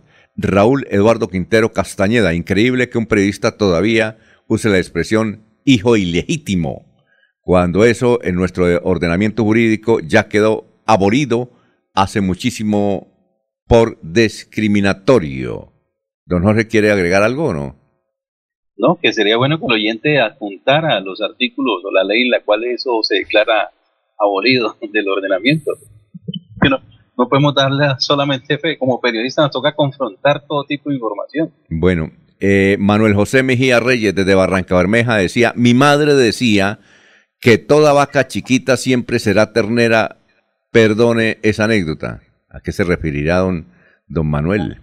Eh, don William Flores Riátiga. Buenos días, amigo de Melodía. Cordial saludo. Tengo rabia porque el fin de semana se realizó una reunión de la Junta de Acción Comunal en la cumbre y participó una persona que tiene casa por cárcel. Eh, se llama la policía y nunca, nunca llegaron ahí. ¿Qué? Don William Flores Riátiga nos dice eso. Bueno, vamos con, ay, también don Wilson Galvez Riaño, saludos a la mesa de trabajo. Eh, Víctor Paredes nos escucha en el barrio San Alonso, gracias Víctor, dijo, yo soy venezolano, pero me gusta escuchar por internet a Radio Melodía. Bueno, eh, don Jorge, noticias a esta hora. Don Alfonso, la alcaldía de Bucaramanga y en especial la Secretaría de Salud de la ciudad hace un, eh, un anuncio con respecto a vacunas de Pfizer. Dice que tienen un buen número de este biológico y el cual está disponible para aplicar en la población que lo requiera. Para primera dosis en población de 12 años a 17 años, para segunda dosis eh, para completar el esquema de, de vacunas y para dosis de refuerzo en población mayor de 18 años. Quienes quieran acceder a este biológico sencillamente deben llegar a cualquier punto de vacunación y presentar la cédula de ciudadanía y el carnet de vacunación para obviamente reconocer en qué etapa de la misma se encuentra. Así que quienes gustan del biológico de la farmacéutica Pfizer pueden acercarse a cualquiera de los puntos de vacunación en Bucaramanga. Bueno, don Eliezer, noticias a esta hora. Son las 6 de la mañana, 23 minutos. Don Alfonso, la Policía Fiscal y Aduanera confirmó eh, la incautación de un total de 759 juguetes bélicos que pretendían ingresar de manera ilegal a la ciudad de Bucaramanga, departamento de Santander. De acuerdo con versiones oficiales, la mercancía se incautó en un procedimiento que se realizó en el municipio de Piedecuesta, camino de ingreso a Bucaramanga. Además, se conoció que este tipo de armas de juguete estaban ocultos en varios camiones que las transportaban. En la cuenta oficial de Twitter de la Policía Metropolitana de Bucaramanga se informó que la mercancía no contaba con la documentación legal para poder transportar y comercializar con este tipo de mercancía. Eh, luego de realizar detallada verificación a los automotores, se encontraron eh, en modalidad de ocultamiento cuatro cajas de color marrón en las cuales al verificar su interior venían juguetes bélicos. Asimismo, en el momento de hacer la respectiva verificación físico-documental, eh, la mercancía fue motivo de aprehensión, informó la policía aduanera en el comunicado. La policía eh, dice que había 759 unidades de juguetes bélicos. ¿Qué son los juguetes bélicos que venían allí? Venían fusiles, venían ametralladoras y escopetas con un avalúo superior a los 22 millones de pesos. Fue decomisada ingresando a Bucaramanga por la vía de Piedecuesta, don Alfonso. Bueno, don Laurencio está en el estudio número 2 aquí de Radio Melodía. Lo escuchamos, don Laurencio.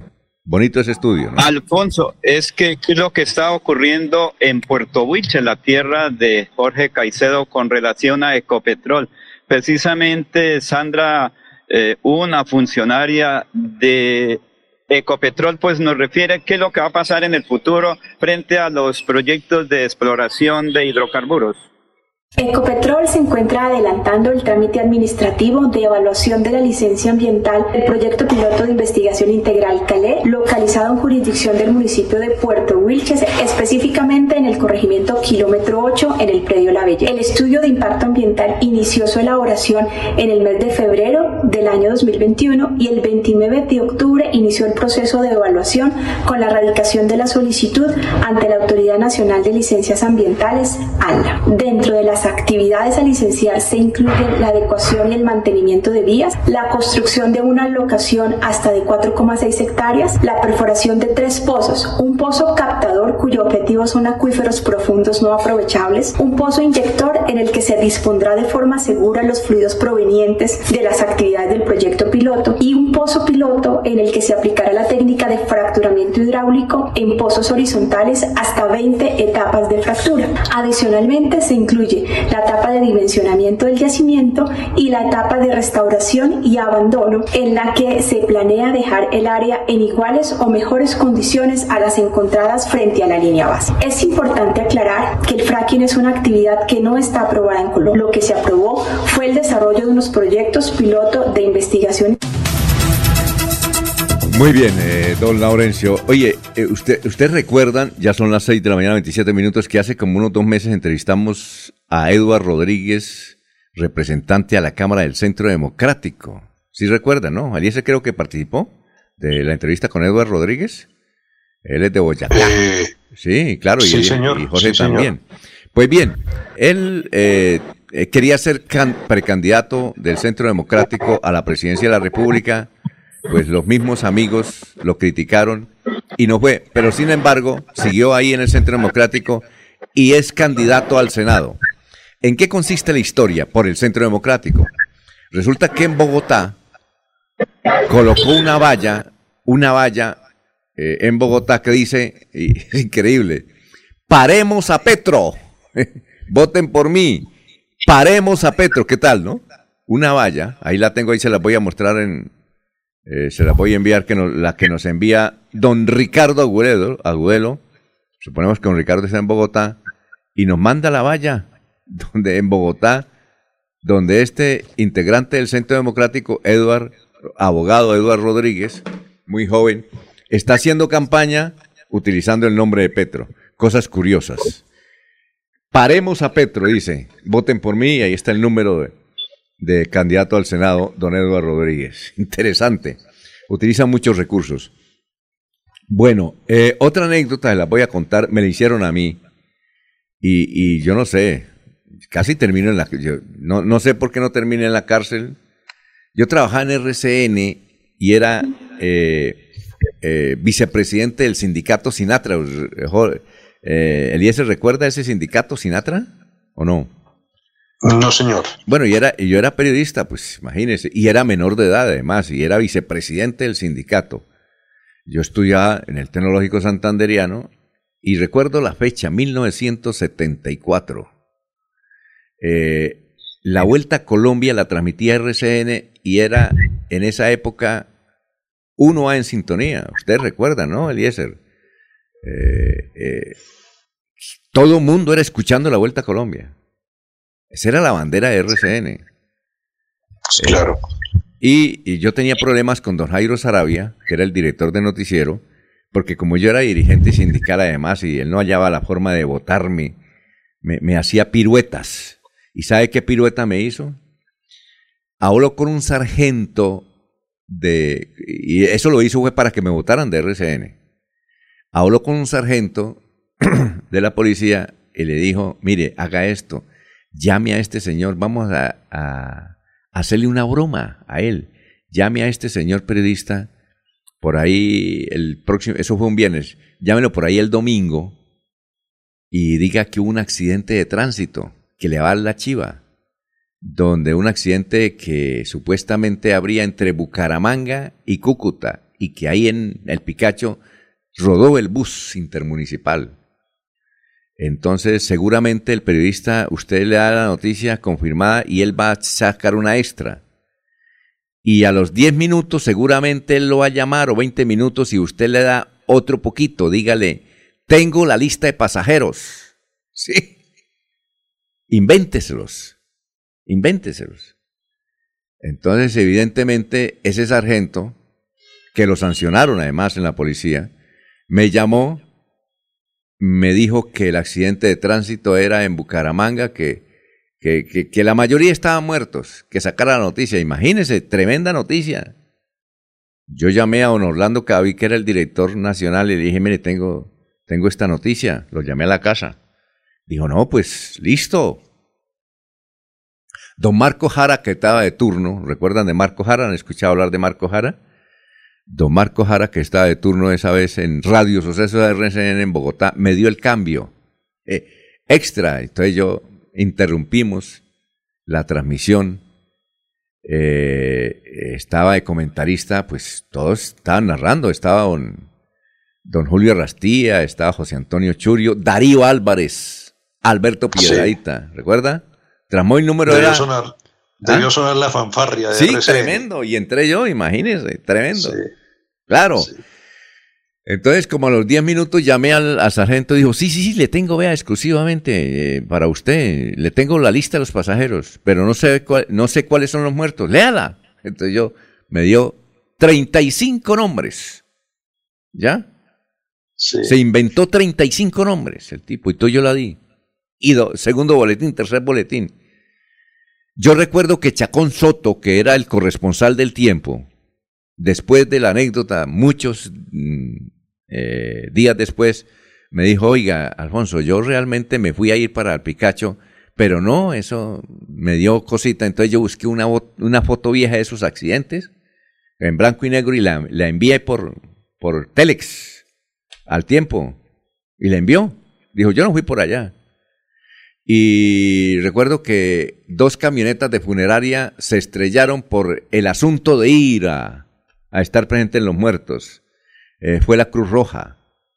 La revista Cromos iba a enviar una avioneta cuando eso, y yo seguía informando. Yo era el único que tenía la primicia. El señor sargento únicamente me da la noticia a mí. ¿Ya? Claro, y los de Caracol y Todelar, cuando eso estaban bravos. ¿Ya? Resulta que esa noticia fue falsa. Imagínese usted. ¿Ya? Y entonces yo fui y hablé con el sargento y le dije, sargento, eh, a usted lo van a sancionar por esto. Si usted no me dice quién fue, voy ante mi comandante, al comandante de la policía y lo echo a la olla. Dijo, no, pero es que él me dijo que no, pues tiene que decirme. ¿Usted cómo se presta para eso? Dijo, güey, fue el señor Jairo Sarabia. Entonces yo, yo cuando eso teníamos grabadora, le dije, un momentico, venga, grabo acá, porque usted después se arrepiente y grabé. ¿Quién fue? El- yo fui el que lo envié y tal. Eh, pero usted va a interceder por mí ante el comandante. Sí, yo intercedo. Yo le dije, listo, no hay ningún problema.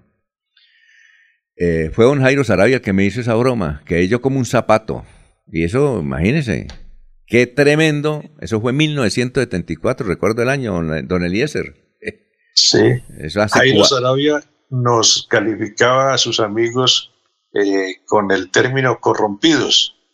¿Recuerda? Sí, claro. Pero el corrompido era Jairo, porque Jairo adicionalmente era el, el- la persona que hacía los contactos con los grupos al margen de la ley para todas esas eh, odiseas en las que nos metía, llevándonos a, a encuentros con grupos guerrilleros de la época y todo eso.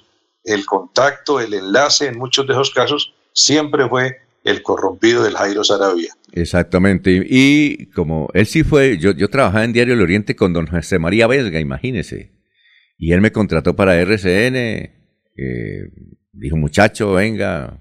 Pero después se disgustó porque yo llegué al sindicato, vicepresidente del sindicato, y, come- y le dijeron de Bogotá, hágale la guerra a ese muchacho, eso no lo podemos votar porque cuando eso había fuero sindical, ¿no?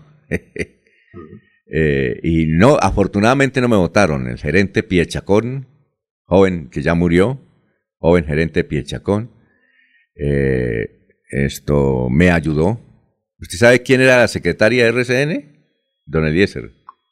La secretaria de RCN. Una amiga, No, no, no recuerdo. ami- amiga Soya, esposa, ex esposa de un gran amigo nuestro. Esposa de Pastor Vesga, Gloria Cadena. Ah, ¿Se acuerda de la doña primera? Gloria. Sí, la, sí, sí. La mamá de John. Ella era la, la secretaria de, de ahí RCN. Trabajaba Julio César Zanabria ahí, ya en, en RCN, en la carrera 19 con calle 34. Yo estaba en RCN Boyacá por la época en que don, el señor Jiménez Piechacón era gerente de RCN No, no, eh, no, no, ese, ese es otro Jiménez Pechacón. Este era Piechacón. Era Sí, otro El Piechacón. joven. gordito, el gordito, ¿cómo, es- cómo llamaba? No, Alfonso, que eh, fue gerente de do- RCN. creo que era Pedro Jiménez Piechacón, me parece. Ah, don, sí, don Pedro Jiménez. Eh, él, él, él, él murió, él trabajaba también con la Cruz Roja, pero eh, Sí. era que antes había otro Pichacón que ya murió. Ah, eh, perfecto. Eh, que él reemplazó, eh, y a él lo reemplazó don Hernando Loaiza. ¿Recuerda don Hernando Sí. Loaiza Camargo?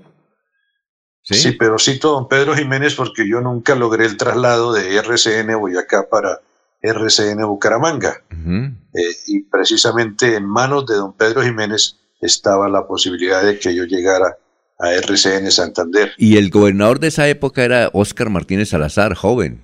No tenía más de 32 años. Entonces yo le conté la historia a Óscar Martínez y me dijo, pelado, tranquilo, yo lo defiendo. Y él llamó a Carlos Jardín Lule, que era el dueño. ¿Sí? Y, y no me votaron. no, si me hubieran votado me hubieran dado plata, pero no me votaron. me, me salí de esa, ¿no? Me, me salvé. Esa es una anécdota cruel, ¿no? Claro, claro, claro. imagínese. Sí. Dando a conocer. ¿Ah? Muy Du- dura. Sí, dura. No, y anécdotas hay muchas, otras. Bueno, vamos a una pausa. Son las 6 de la mañana, 37 minutos.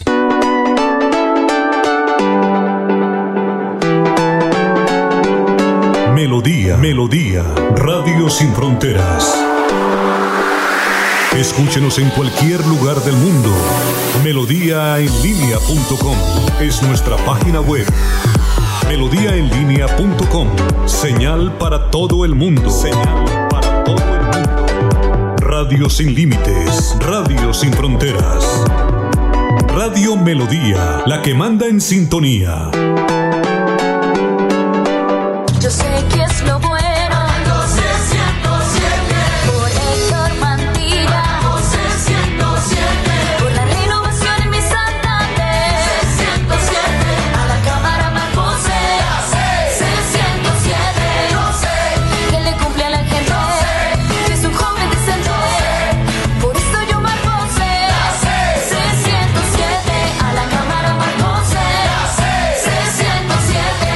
Conservador. Publicidad política pagada. Mis papás están muy felices porque el bono escolar de Cajazán está en 40.800 pesos. No lo puedo creer. Vámonos ya por el supermercado Cajazán Puerta del Sol. La feria escolar va hasta el 28 de febrero y tenemos 127 parqueaderos disponibles.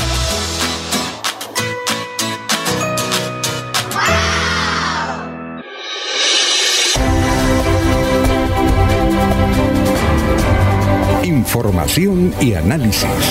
Es el estilo de Últimas Noticias por Radio Melodía 1080 AM.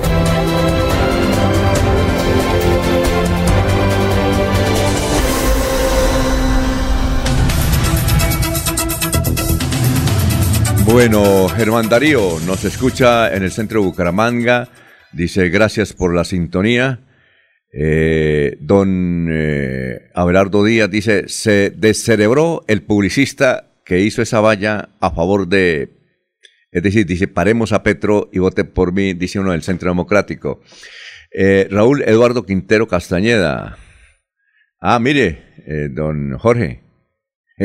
Eh, don Raúl Eduardo Quintero Castañeda, que está bravo porque usted pronunció la palabra hijo ilegítimo, dice que la sentencia es la C-595 de 1996. Ahí veo, sí, acabo de ver que hizo completica la tarea, pero, pero Sí. tampoco nos ha desmentido la información. Bueno, saludos a la mesa de trabajo.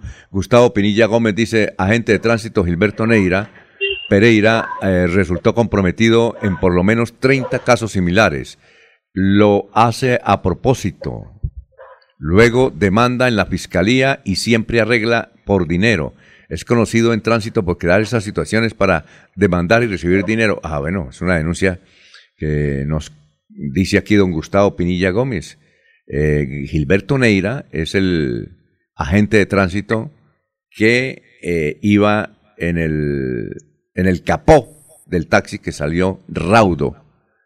Entonces, eh, ya es una, es una jugadita que hace don Gilberto. Oiga, no, no sabía, ¿usted sabía eso, Jorge? ¿Qué tal, no?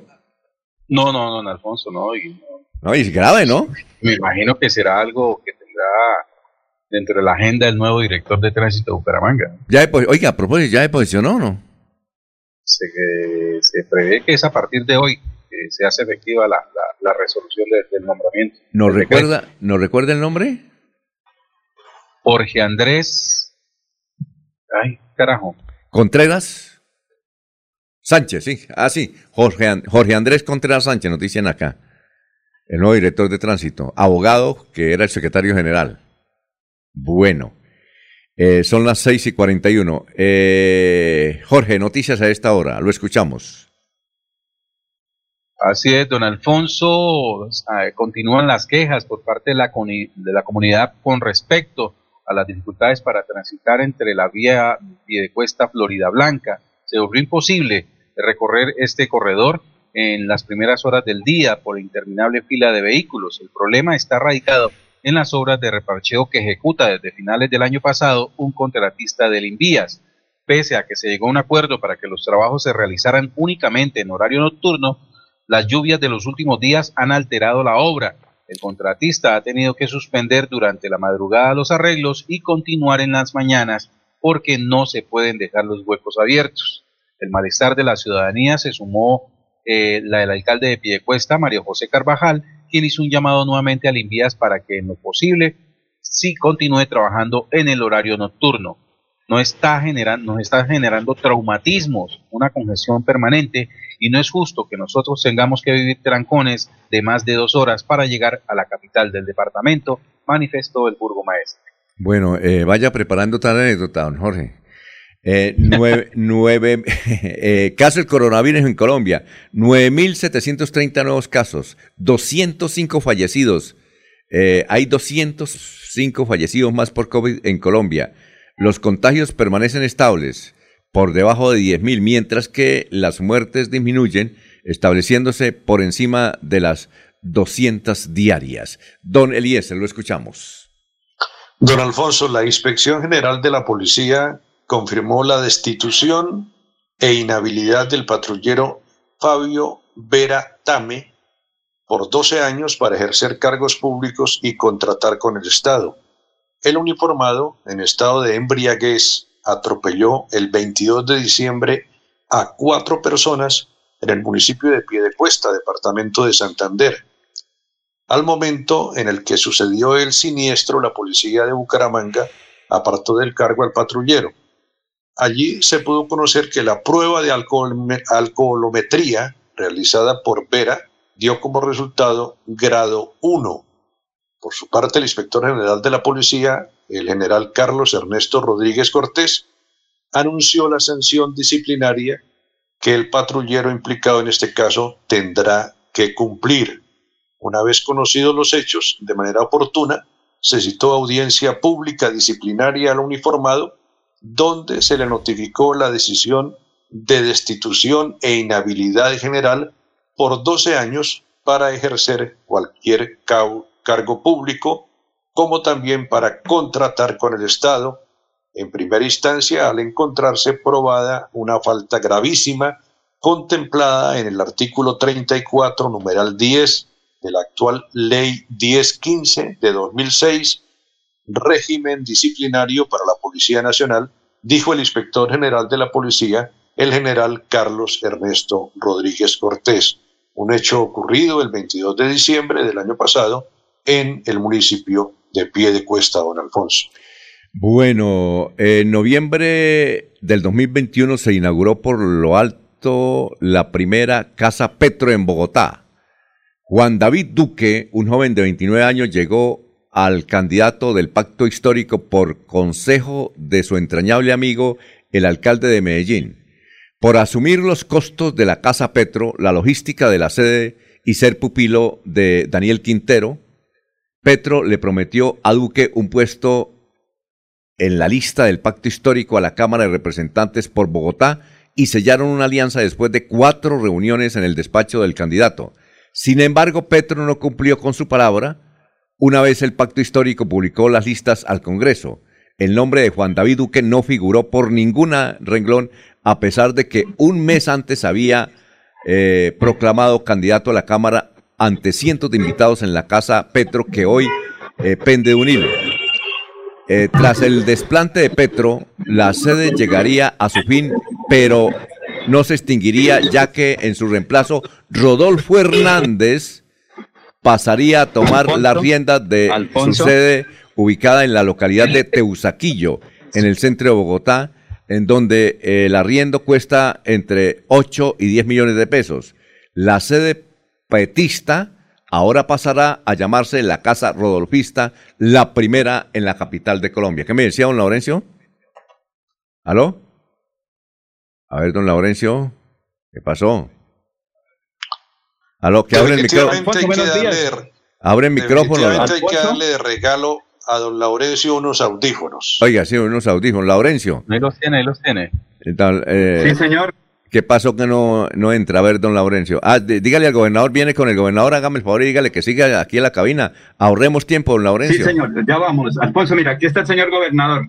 El señor gobernador, ¿cómo está? Buenos días, aquí ya llegando a cabina. Qué pena, aquí la demora es que estamos atendiendo eh, otros asuntos, pero estamos aquí muy, bueno, gracias. Ya nos encontramos. Gracias, gobernador Suba. Y no conteste el teléfono, porque si no, no alcanzamos. Siga, señor gobernador.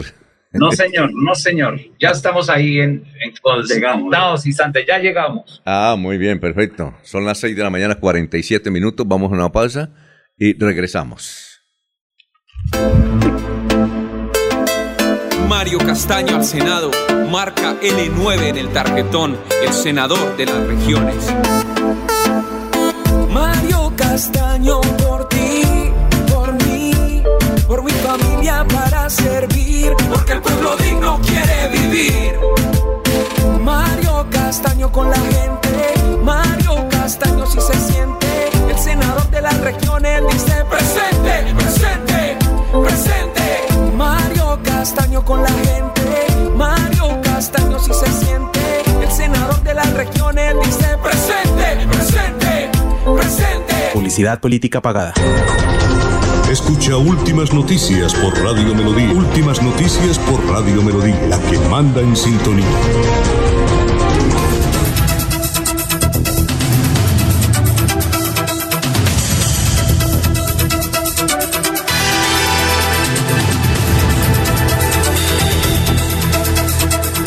Bueno, ya está el señor gobernador, son las 6:48 minutos. Eh, doctor Mauricio, tenga usted muy, pero muy buenos días. Muy buenos días, don Alfonso. Un saludo muy especial. Pero permítame, primero que todo, desearle hoy un feliz día del periodista para usted, para todos los amigos de Radio Melodía.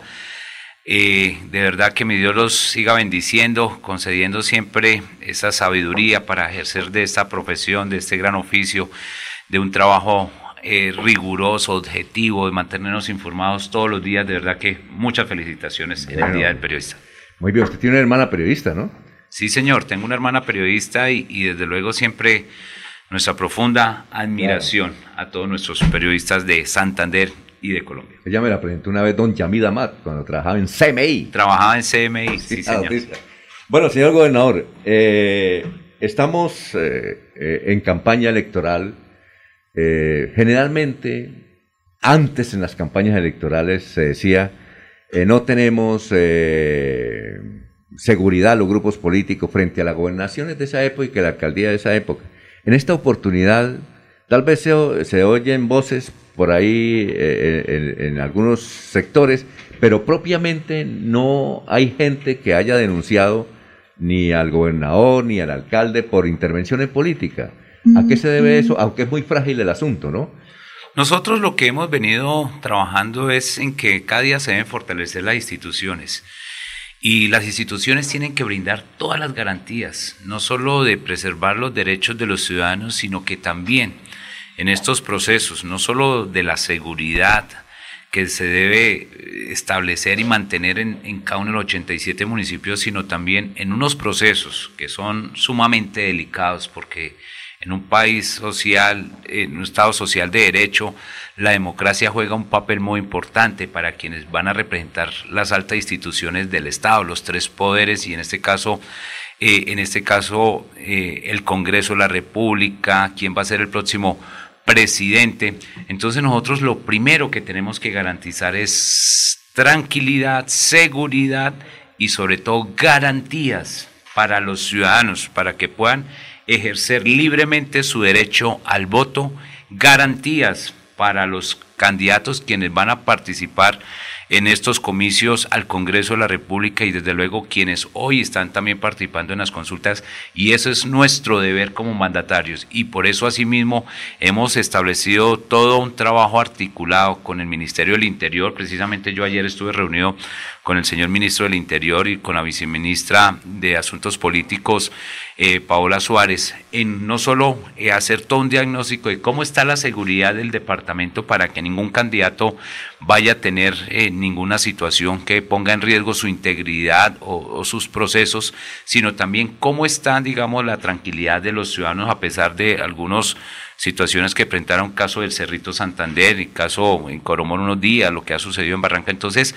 nosotros tenemos que garantizar plenamente los derechos de los ciudadanos y sobre todo también tener la tranquilidad de que estamos ejerciendo esa autoridad para que los candidatos también puedan estar ejerciendo sus actividades proselitistas. Señor gobernador, ¿usted es consciente del atraso vial que hay en el departamento de Santander? Imagínese que hablábamos que días con Félix Jaime Lasprilla, que conoce bastante de vías y ha investigado, ahora está pensionado, él trabaja mucho en vías y nos, de- nos daba este dato, dice, mire, Antioquia, que es un departamento tan grande como Santander, tiene para los próximos años 20 billones de pesos.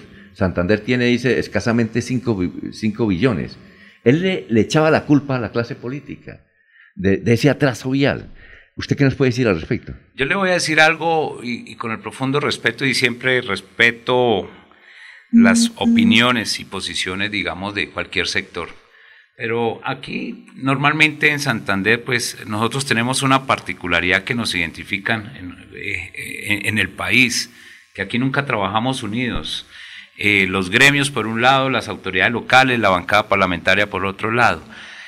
Esa fue una de nuestras propuestas cuando nosotros eh, pedimos ese, ese, esa oportunidad a los santanderianos de trabajar unidos por un solo departamento. Porque aquí, claro, aquí se reclama. Hace recientemente decían Santander se quedó por fuera de las vías de 4, 4G y de quin- eh, 5G.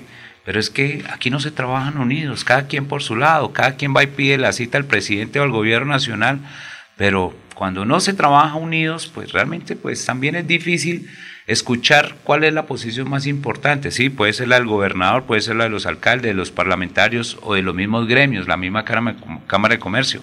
La semana pasada creo que se logró que fuéramos todos en un solo propósito que es Santander. ¿Eso fue idea del presidente o suya? ¿Cómo No, fue? eh, se ha venido trabajando. Yo creo que los gremios se ha venido trabajando y ese ha sido el propósito. Porque hacía tiempo no iba el gobernador, los cacaos, los alcaldes, el presidente y los ministros, ¿no? Claro, no, nunca, nunca eso, porque precisamente porque tal vez no se tiene, nos, no nos quitamos esa vanidad, no nos quitamos ese protagonismo, entonces estamos dejando de dejar de ver inversiones aquí en Santander, estamos perdiendo oportunidades. Y claro, y dijeron, Santander se quedó por fuera de los proyectos de cuarta generación y quinta generación. ¿Y dónde están los proyectos?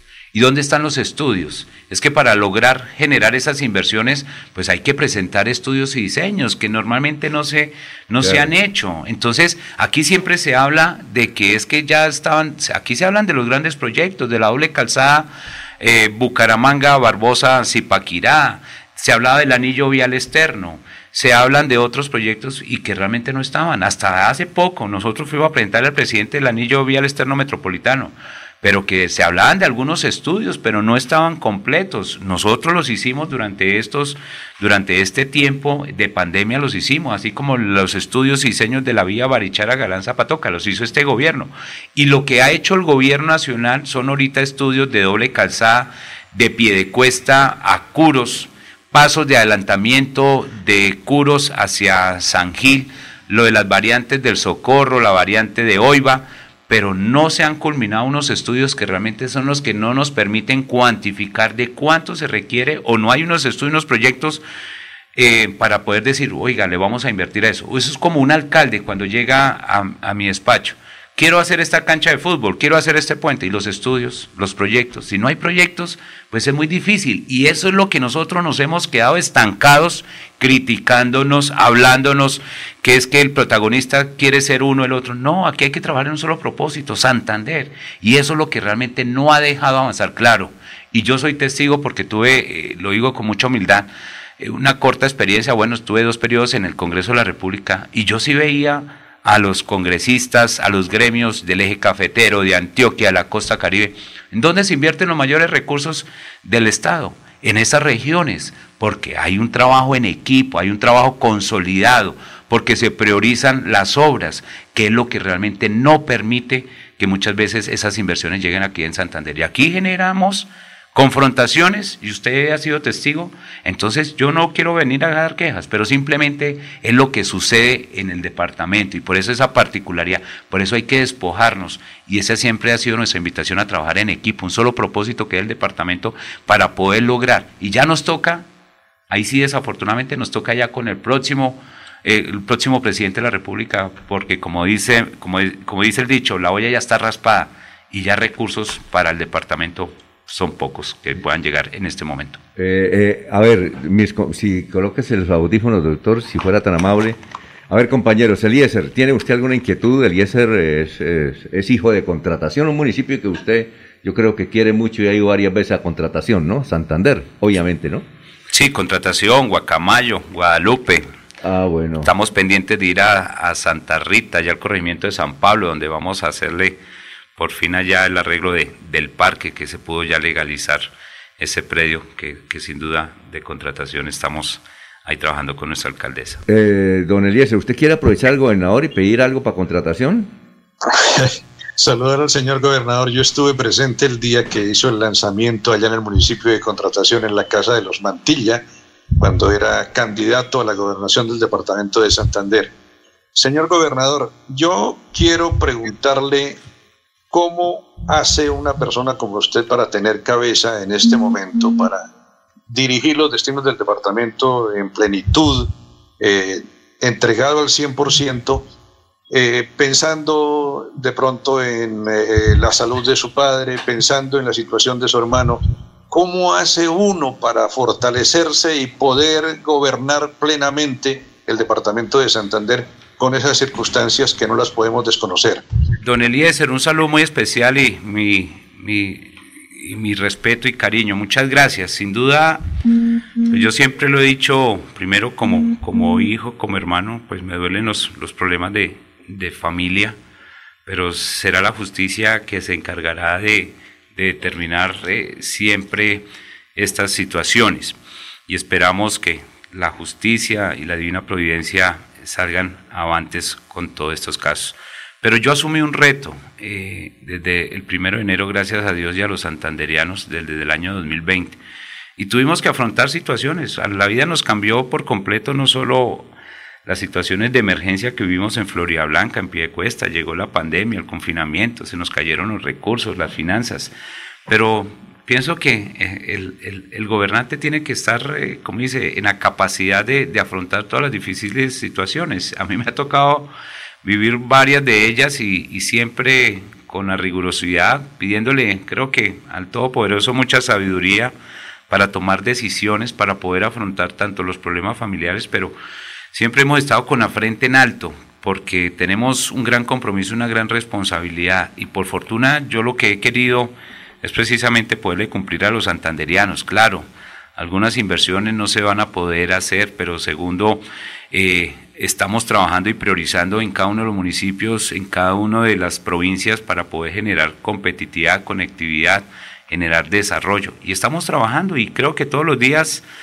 lo que uno más le pide a mi Dios después de toda esta pandemia, lo que uno dice, pues darle gracias a Dios porque le brinda un año, un día más de salud, de vida, pues uno tiene que aprovecharlo al máximo. Entonces estamos trabajando y esperamos que al final de nuestro mandato poder cumplir con todas las expectativas a pesar de las dificultades y, y bueno, estamos trabajando siempre con esa alegría, con la energía. Yo soy una persona positiva, soy en eso sí me caracterizo, soy una persona muy positiva y tal vez eso también es lo que me, me llena de fortaleza y desde luego pues tengo claros ejemplos que, me inculcaron mis abuelitos, mis padres, que, uno tiene que hacer las cosas bien, obrar bien y, y, al que obra bien le va bien. Muy bien, perfecto. A ver, don Jorge, estamos hablando con el señor eh, gobernador del departamento de Santander. Jorge. Con los buenos días para el gobernador Mauricio Aguilar, don Alfonso. Gobernador, eh, no es muy tarde eh, llevar esta propuesta como región ante el gobierno nacional, haber logrado esa sintonía de intereses con la clase política santandereana ante un gobierno al que ya le quedan seis meses que, como presidente Iván Duque y una clase eh, parlamentaria que tiene cinco meses de vida. ¿No cree que ya llegó muy tarde esa sintonía entre los dirigentes santanderianos para poder eh, reclamar hacia la región mayor atención por parte del gobierno nacional. E incluso ayer, con la visita que hizo el director del Invías a Santander, eh, también se demostró pérdida de liderazgo porque ahora eh, el manejo de los recursos por la captación de, peajes a través del convenio 1113 ya no está el IDESAN, que es un organismo del resorte de la administración departamental, administrando los recursos que allí se recaudaban y que ahora pues nuevamente eh, estos aportes de los santandereanos pues se van esa, a la administración de un ente centralizado como es el Findeter. Eh, ¿No es muy tarde para, para hacer precisamente estos anuncios de, de unión regional? Don Jorge, un saludo muy especial. Nosotros siempre hemos tenido esa invitación y yo creo que como candidato siempre toqué, saludé, busqué a los gremios y siempre me reuní con ellos, les presenté mis propuestas y siempre hablábamos, eh, tenemos que tener una unidad de región y departamento. Y nosotros, el 25 de febrero, un día antes de la, de la tragedia de, de Piedecuesta, yo estuve con la bancada parlamentaria y con el señor presidente, donde yo le presenté todo mi plan de, de acción, mi plan de desarrollo que queríamos formular e implementar en el departamento de Santander. El 31 de octubre del año 2020 firmamos el pacto funcional donde se incluían casi cerca de 1.8 billones de pesos, hoy son casi los 2 billones de pesos, en agua y saneamiento básico para todo el departamento de Santander a través del Plan Agua Vida, 380 mil millones de pesos, 120 mil millones de pesos para eh, vivienda rural y mejoramientos de vivienda del programa Mi Techo es un hecho, que están en ejecuciones. El pacto funcional, que sin duda tiene inversiones importantes como hoy es el corredor Curos Málaga, que son casi los 500 mil millones de pesos y en el pacto funcional quedaron 320 mil millones de pesos. Troncal Central del Norte, 180 mil millones de pesos. La transversal del Carare, cerca de los 120 mil millones de pesos. La Facultad de Salud, cerca de los 116 mil millones de pesos. La vía Barichara Galán Zapatoca, 150 mil millones de pesos. La vía Mogote San Joaquín, cerca de 90 mil millones de pesos. Las sedes de las unidades tecnológicas en, Bucaramanga, en Barranca Bermeja y estamos trabajando para Piedecuesta y Vélez, que también sin duda suman alrededor de los 60 mil millones de pesos y sumado a todo el componente de conectividad en tema de red terciaria, así como anunciábamos ahorita, cerca ya de 30 mil millones de pesos que vamos a invertir en, siete municipios, casi de los 5 mil millones de pesos, es precisamente de lo que hemos trabajado articuladamente. ¿Qué es lo que más necesitamos poder lograr? Seguir defendiendo el territorio pero unidos, y eso es lo que ha sido el propósito de que Santander se demuestre siempre unidos. De pronto puede ser tarde la reunión, pero nunca nosotros fuimos tarde donde el presidente y por eso fuimos el 25 de, de, febrero del 2020, que claro, nos atrasó, nos aplazó muchos proyectos de inversiones, pero nosotros hemos estado trabajando. Presentamos el anillo vial, los estudios y diseños del anillo vial externo metropolitano, porque es una solución al problema de movilidad y la congestión que hay. Pero si no se presentan estudios, diseños, proyectos, en fase 3, pues va a ser muy difícil que un gobierno diga, pues le voy a invertir o no. Y yo también lo digo con el profundo respeto con el convenio 1113. Yo celebro que se haya ampliado ese convenio a 14 años. Y cuando yo llegué, no es excusándome, pero es un convenio que también internamente, estructuralmente, no era un, un convenio bien fortalecido, donde tuviesen toda una capacidad técnica, jurídica, que pudiese avanzar más con ese dinamismo y mire qué es lo que sucedió también frente a todas las, eh, digamos, inquietudes, suspicacias que quisieron dejarle, generarle al IDESAN, que prácticamente no solo no se pudo sacar adelante eh, la Virgen La Cemento, que son cerca de 150 mil millones de pesos, sino que ahora, y por eso también el, el FINDETER es una entidad que tiene un mayor dinamismo por su capacidad técnica, operativa, que realmente tiene hoy esta institución, pues nos va a permitir poder avanzar o recuperar tiempo. Nosotros tenemos que cumplirle primero a los rionegranos, con, por lo menos con el par vial, para poder lograr que, se pueda y mostrarle todo un plan de inversiones de, de esos 14 años, tener un plan de inversión que va a ser la culminación de la doble calzada y del corredor actual, porque lo contrario, los rionegranos no van a dejar eh, montar otra vez la caseta del peaje o el cobro del recaudo del peaje y manteniendo la tarifa diferencial. O sea, aquí lo que hemos venido es dando soluciones. No podemos quedar en los conflictos.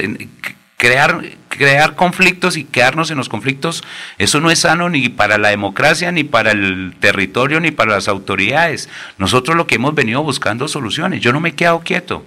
Y nosotros la invitación, siempre le hemos rendido cuentas a las instituciones, a los organismos, a, a los gremios, precisamente para decir, pero aquí tenemos que ir todos en una sola voz.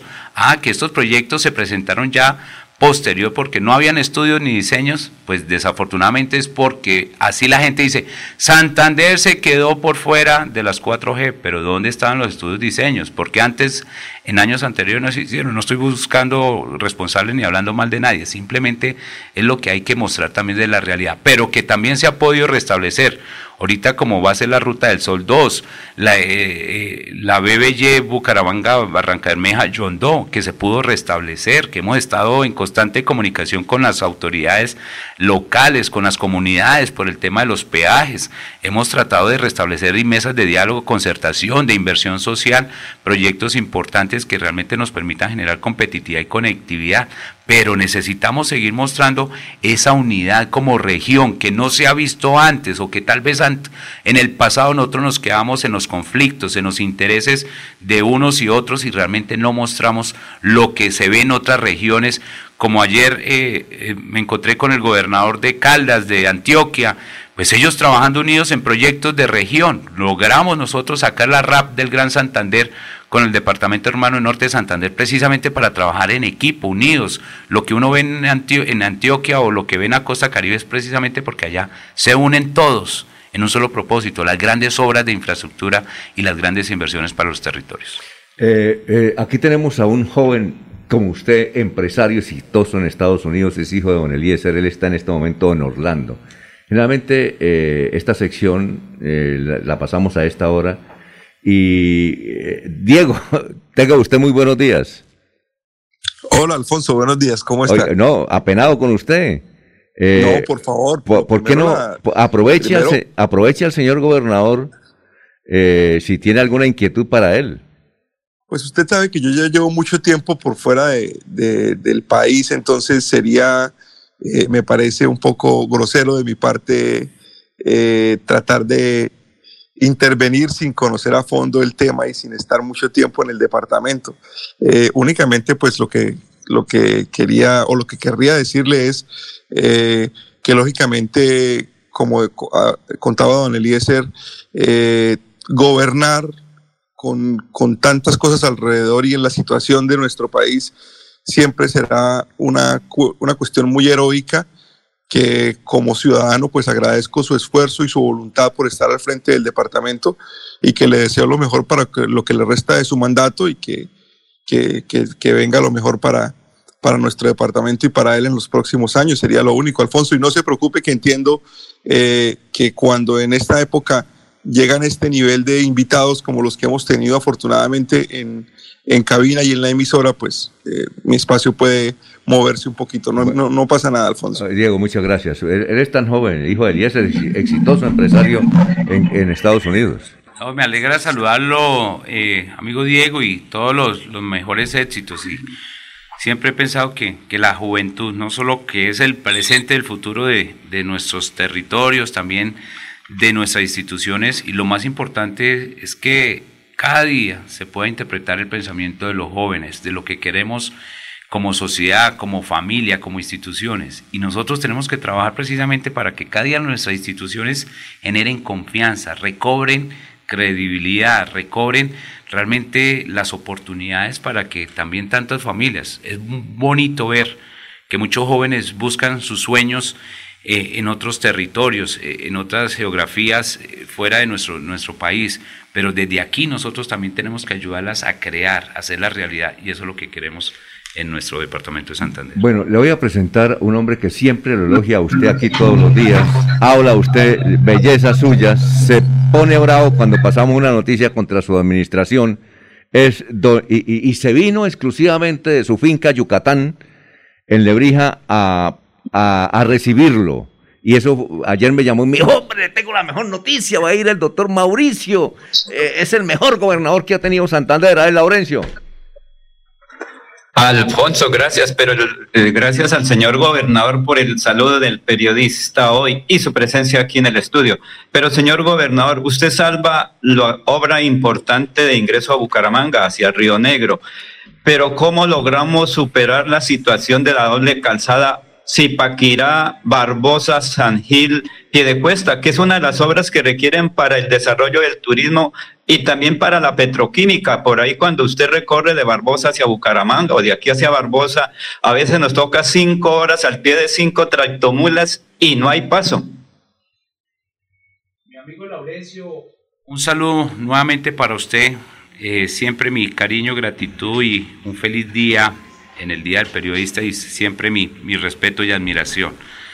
Pienso que aquí nosotros nos hemos quedado un poco eh, campantes, quietos frente a esa gran petición y ese gran sueño de los santanderianos de tener una mejor, eh, un mejor corredor eh, como es la principal arteria o de, nuestro departamento que es Ipaquirá, San Gil, Bucaramanga.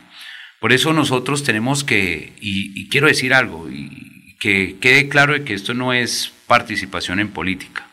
Los santanderianos tienen que exigirle al próximo presidente de la República compromiso a construir la doble calzada Barbosa-Bucaramanga. Eso sí es un mensaje claro porque nosotros tenemos que exigir que nosotros como ciudadanos que realmente se comprometan, porque aquí se ha podido avanzar con algunos estudios, como lo mencionaba, eh, en, en, lo que es pie Cuesta Curos. Nosotros presentamos el anillo vial externo metropolitano, va a ser el intercambiador del Buey para conectar a la Mesa de los Santos, el intercambiador que hay entre Girón y Zapatoca y hacia, hacia la vía Lebrija, pero nosotros tenemos que exigir, porque es que solo se están haciendo estudios y diseños y pasos de adelantamiento hacia la vía eh, Bucaramanga-San Gil y las variantes, pero mire la situación de las variantes que hoy están quedadas. Entonces, por eso mi reiteración, y que quede claro de que no es participación política, como ciudadanos,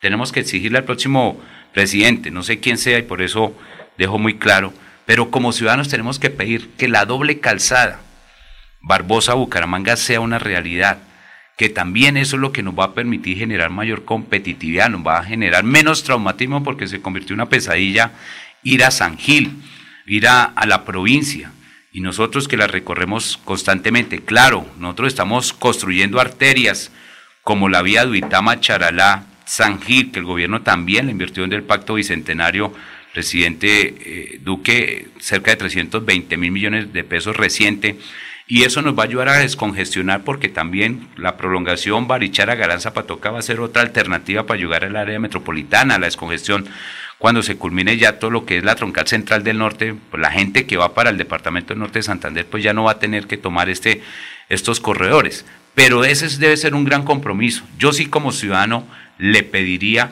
porque no podemos quedarnos y nosotros tenemos que seguir avanzando. El INVIA está haciendo estudios, esas consultorías, pero tiene que también ponerle el acelerador para poder culminar estos proyectos, si no de lo contrario, llegará el próximo presidente y va a decir, ¿y los estudios, los diseños, dónde están? Entonces no habrá compromiso. El director de melodíaenlínea.com, don Sergio Serrano, Sergio Rafael Serrano, tan joven como usted, doctor. A ver, hay muchos jóvenes. ¿Cuál es la pregunta, Sergio? No, Alfonso, muy buenos días para usted y para los de la mesa de trabajo y para el señor gobernador de Santander. Eh, usted acaba de decir algo muy interesante y es la carretera que se piensa terminar de pavimentar, que la Bucaramanga, Zapatoca, Galán, Barichara. Eh, hace algunos días, pues recorrí la provincia de Santander y me encontré que la vía, por ejemplo, Bucaramanga a San Gil se puede gastar perfectamente cuatro horas. Pero sin embargo, hice el recorrido por Zapatoca y lo gastamos tres horas y media, a pesar de que está destapado una gran parte del trayecto. Yo creería que esa vía sería muy importante que, que el gobierno departamental, pues, de alguna manera saque fuertemente adelante ese proyecto que hay de poderla pavimentar. Eh, creo que hay unos recursos a través de la nación, usted lo ha explicado, pero lo mínimo que debería tener la carretera Bucaramanga-San Gil es al menos unos carriles para poder pasar camiones porque desafortunadamente la carretera no lo permite y ahí el flujo de tráfico es muy alto. Señor gobernador, muchas gracias por el tema de Zapatoca. En este momento, ¿en qué estado encontramos ese proceso que se está desarrollando de pavimentación? Al menos del kilómetro que falta, el arreglo de la parte que está dañada y toda la parte que hace referencia a Zapatoca, Galán, Barichara. Bueno, mi amigo Sergio Rafael, siempre mi, mi cariño, gratitud. Don Alfonso, una de las primeras personas que conocí aquí en Santander fue al amigo Sergio Rafael Serrano y todo nuestro cariño y aprecio.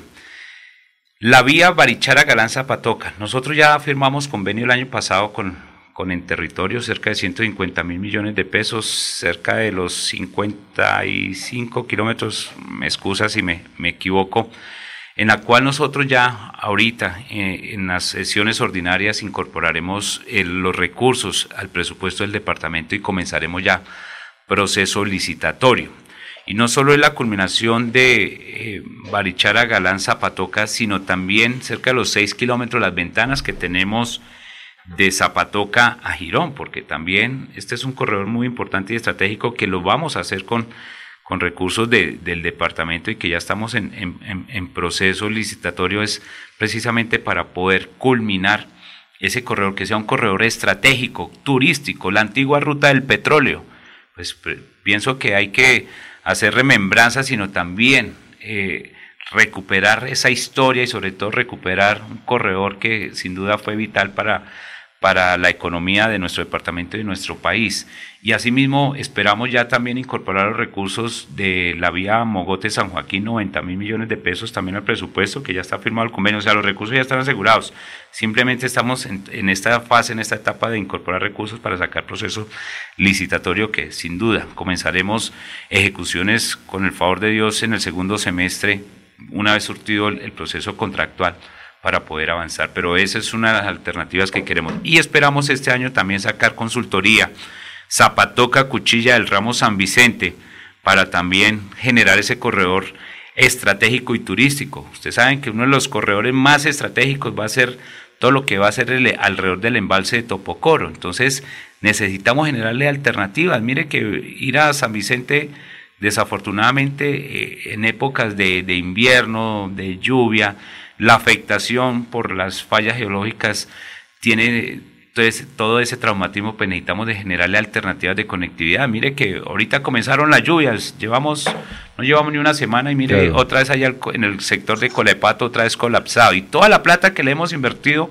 este gobierno plática- prácticamente es plata enterrada porque no se ve. Entonces estamos trabajando precisamente para ello. Hay muchos mensajes, hay, hay muchísimos mensajes, un momentico, hay muchos mensajes. Alfonso. Sí, sí, es que hay muchos mensajes acá de casi todos los municipios. Mire, por ejemplo, este de San Vicente, don Gerardo Vesga de la vereda Santa Inés. Doctor, ¿por qué no se construyó Pamaca, Parque Mundial del Cacao que usted anunció? Porque las finanzas y las rentas del departamento se redujeron cerca de un 80-90%. Nosotros estamos trabajando con la administración municipal un proyecto de, de Pamuca eh, en menor proporción para poderlo hacer en San Vicente. No es que nosotros no querramos hacer un atractivo, sino que yo también tengo que ser responsable. Perfectamente me hubiese podido gastar 180 mil millones de pesos en un parque y, y las, las necesidades básicas insatisfechas que Sí, si claro. hoy tenemos todavía y por eso presentamos el plan Agua Vida, lo de vivienda rural, necesitamos mejorar y estos dos años vamos a mejorar el tema de infraestructura educativa, red terciaria. Entonces, pienso que hay que ser responsables y para mí es mejor invertir, gastar más platica en obras sociales de transformación y que le cambien la vida a los santanderianos que de pronto hacer una obra que desde luego genera alto impacto, pero creo que también tocaba priorizar y creo que esa fue la decisión que tomó el gobierno departamental. ¿Quién me llamaba? Alfonso, un complemento frente a lo que dijo el señor gobernador. Esa carretera que se mencionaba es, es la carretera donde salió todo el petróleo de Santander hacia los distintos lugares del país, salió todo el asfalto. Es la carretera de Barranca Bermeja, San Vicente, San Vicente, Zapatoca, Zapatoca, Galán, Galán, Socorro. Eh, y hay una deuda histórica con ella. Incluso la vereda Santa Inés, la que mencionan ustedes, es una vereda que se encuentra saliendo del municipio de San Vicente hacia Zapatoca. Eso para recordar pues el tema histórico, que es una carretera que hay una deuda histórica por parte del departamento y por parte de la nación sobre todo de pavimentarla. Sí, no, eh, sin duda ese, eh, esa historia es la que también nosotros, nosotros eh, queremos mantenerla vigente. Y yo hace unos meses que recorrí, me vine también allá, fui a Galán y me vine por Zapatoca o vine a La Fuente, la gente feliz. Y decía, y hay gente que ya está invirtiendo y gente que no está vendiendo sus predios porque saben lo que se les está valorizando y lo que se les va a valorizar frente a eso. Y eso es lo que queremos generar riqueza, productividad, competitividad y a eso es lo que le estamos apostando en el departamento. Señor gobernador, eh, Alfonso, Alfonso, un temita se- señor importante. gobernador, había eh, eh, la carretera Bucaramanga-Málaga, pero hay un trayecto, inclusive cuando su padre fue gobernador, él lo mencionó, son 58 kilómetros, recuerdo tanto, que hay entre Cepitá y un pueblecito de, de- García Rovira. Eh, Ahora con tanta tecnología que hay, porque decían, no, es que por ahí no se puede construir esa vía por las cuestiones topográficas, ¿no? Pero los chinos son unos berracos, usted sabe, los puentes, no lo ha visto por internet, esos puentes que hacen, inclusive también lo hicieron en Bolivia, que ya también hay, hay mucha peña. ¿Es posible revivir ese trayecto? Es que son 58 kilómetros. Sí, esperamos este año. eh, desafortunadamente nosotros no tuvimos un rubro el año pasado para firmar un convenio con el batallón de ingenieros y eso es lo que se tiene en mente este año con, con la Secretaría de Infraestructura de poder ir avanzando a ese gran corredor que es eh, Cepita, Laguna Ortiz, Capitanejo. Eso. El domingo voy a estar allá en Laguna de Ortices entregando de nuestro programa Puentes para la Vida, esos puentes peatonales donde los niños ponen en riesgo su vida, los padres de familia para causar, para pasar esos quebradas, ríos. Y vamos a entregar un puente que sin duda tiene un gran impacto porque comunica no solo a San Andrés, comunica a Cepita. ¿Puente peatonal o...? Puente peatonal. Ah, ya. Entonces, allá vamos a estar y precisamente estamos, incluso para construir el puente tuvimos que abrir una carretera porque y para llegar allá tardamos cerca de hora y media de Laguna Ortices y allá vamos a estar el domingo, para decirle que estamos trabajando y precisamente vamos a buscar hacer esa visita para poder eh, empalmar este año un trabajo con el batallón de ingenieros, a ver si podemos seguir avanzando. Tenemos que también pedir permiso a la, Corporación Autónoma de Santander que nos permita seguir prolongando ese corredor estratégico porque lo que usted dice, se está invirtiendo plata en Curos Málaga, pero desafortunadamente hay algunas afectaciones y ese es un corredor más directo para llegar allá a Capitanejo o a García Rovira. Pero entonces, ese es algo que esperamos este año seguir avanzando en un convenio interadministrativo con el Batallón de Ingenieros para que realmente nos, se, nos, se nos permita avanzar en ese gran proyecto. Eh, la última pregunta de Laurencio, porque, porque aquí su el equipo del señor gobernador, dicen que tiene otro compromiso. A ver, don Laurencio. Señor gobernador, el campo que es el que produjo los alimentos durante la pandemia, las placahuellas que tienen tanto reconocimiento en el campesino porque es el medio para sacar las cosechas, ¿Qué se hace por el campo? Usted siempre está eh, visitando las comunidades campesinas. Recordemos el campo, señor gobernador, y muy amable por venir a Radio Melodía. Mi amigo Laurencio, creo que hoy Santander tiene un reconocimiento muy importante. Nosotros hemos dejado de ser petróleo dependientes. Hemos, somos la tercera economía que hemos crecido en las exportaciones no mineroenergéticas, donde hoy la agroindustria ha venido ganando y conquistando unos mercados internacionales muy importantes. No solo recientemente nosotros apoyamos a empresas de agroindustria y otras empresas manufactureras que estuvieron en Expo Dubai, sino cómo hemos venido generando unos grandes dividendos. Nosotros hemos venido eh, conquistando mercados internacionales y este año, bueno, el año 2021, por primera vez, más de 70, casi 80 empresas conquistaron mercados internacionales. Y nosotros a qué le hemos apostado? No solo a la, a la la producción y transformación, sino a la innovación agropecuaria. Pero para poder lograr y aminorizar costos, pues tenemos que invertirle al campo santanderiano. Por eso, o sea, yo quiero decir que nosotros en el pacto funcional también incluimos inversión en nuestra red terciaria. Siempre he dicho, el banco de maquinaria, los alcaldes quieren horas máquina, quieren comprar bancos de maquinaria.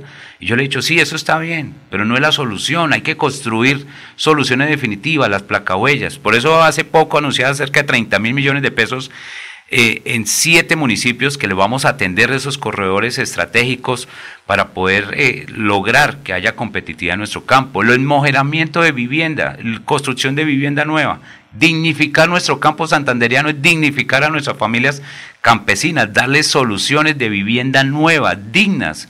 Una familia campesina que trabaja en un jornal, que se gane 20 mil, 30 mil pesos, con todo el respeto lo digo, que tiene tres, cuatro hijos, ¿Cuándo creen que van a alcanzar a lograr a tener su casa propia? Nunca. Entonces, por eso nosotros le estamos apostando. Toda esa integración, agua y saneamiento básico, por eso el plan Agua Vida, agua y saneamiento básico, acueductos veredales, plantas de tratamiento de agua potable, residuales, acueductos, es precisamente para dignificar nuestro campo santanderiano. Eso es lo que nosotros queremos hacerle, pero necesitamos todavía mayor compromiso, necesitamos todavía mayores recursos. No hemos dejado de trabajar. Gracias a Dios, tengo una buena relación y la tuve desde el principio con el señor presidente cuando mandatario y desde luego con, cuando fui compañero con él en el Senado. Y gracias a esa buena relación logramos generar estas inversiones y las estamos haciendo. O sea, aquí lo que más queremos es, tenemos que seguir invitando a trabajar por cada uno de los sectores, pero unidos porque cuando se trabaja unidos se puede lograr muchas cosas más. Una sola golondrina no hace verano. Aquí hemos trabajado y gracias a la bancada parlamentaria, a los diputados, a los alcaldes, alcaldesas, concejales, pero aquí tenemos que hacer todavía cada día un mayor esfuerzo a dignificar ese sector, a la agroindustria, que realmente hoy la ciencia, la tecnología, la innovación juega un papel muy importante. Entonces nosotros tenemos aquí todo un ecosistema de innovación, pues tenemos que aprovecharlo para que lo podamos podamos lograr que del campo santanderiano se generen los mayores dividendos. Señor gobernador, muchas gracias por haber estado aquí en Radio. Muy gentil, ¿no? Siga viniendo, ¿no? Claro que sí, eh, don Alfonso, sí, la verdad pues esperamos ya estar en constante visitas. eh, también nosotros lo, lo evitábamos producto por la, por la situación de pandemia, ¿Está confinamiento. trabajando 100% en la gobernación presencial o todavía no? No, trabajamos 100%, desde muy temprano hasta muy tarde y los fines de semana salimos a la provincia, ¿no? Que es el, como el, el logro que queremos siempre, constante contacto con la comunidad para poder avanzar y desde luego supervisando las obras, los proyectos que realmente hoy se están en ejecución para poder también lograr. No queremos elefantes blancos y nosotros lo que más hemos querido es culminar todas las obras que vinieran del gobierno anterior. Siempre he dicho, construir sobre lo construido.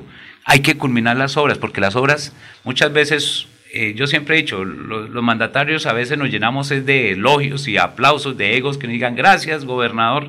Las obras no son de los gobernantes, las obras son de las comunidades. Y para mí la mayor satisfacción es culminar las obras, porque eso es la que realmente, cuando uno le cambia, le transforma la vida, le brinda una alegría a un niño, a una familia, pues esa es la mayor satisfacción que uno debe tener, tener como, manda- como mandatario y eso es lo que estamos trabajando por todo el departamento. Hemos adicionado eh, muchos recursos a las obras que están en ejecución, esperamos que todas se culminen y que cumplan su funcionalidad, que es el servicio a la comunidad. Muchas gracias al señor gobernador de Santander, el doctor Mauricio Aguilar, por haber estado aquí en Radio Melodía. Sigan en la sintonía 1080m melodíaenlínea.com. Muchas gracias. Últimas noticias los despierta bien informados de lunes a viernes. En todas las áreas de la información regional, un periodista de Últimas Noticias registra la información en Radio Melodía 1080 AM y en melodíaenlínea.com.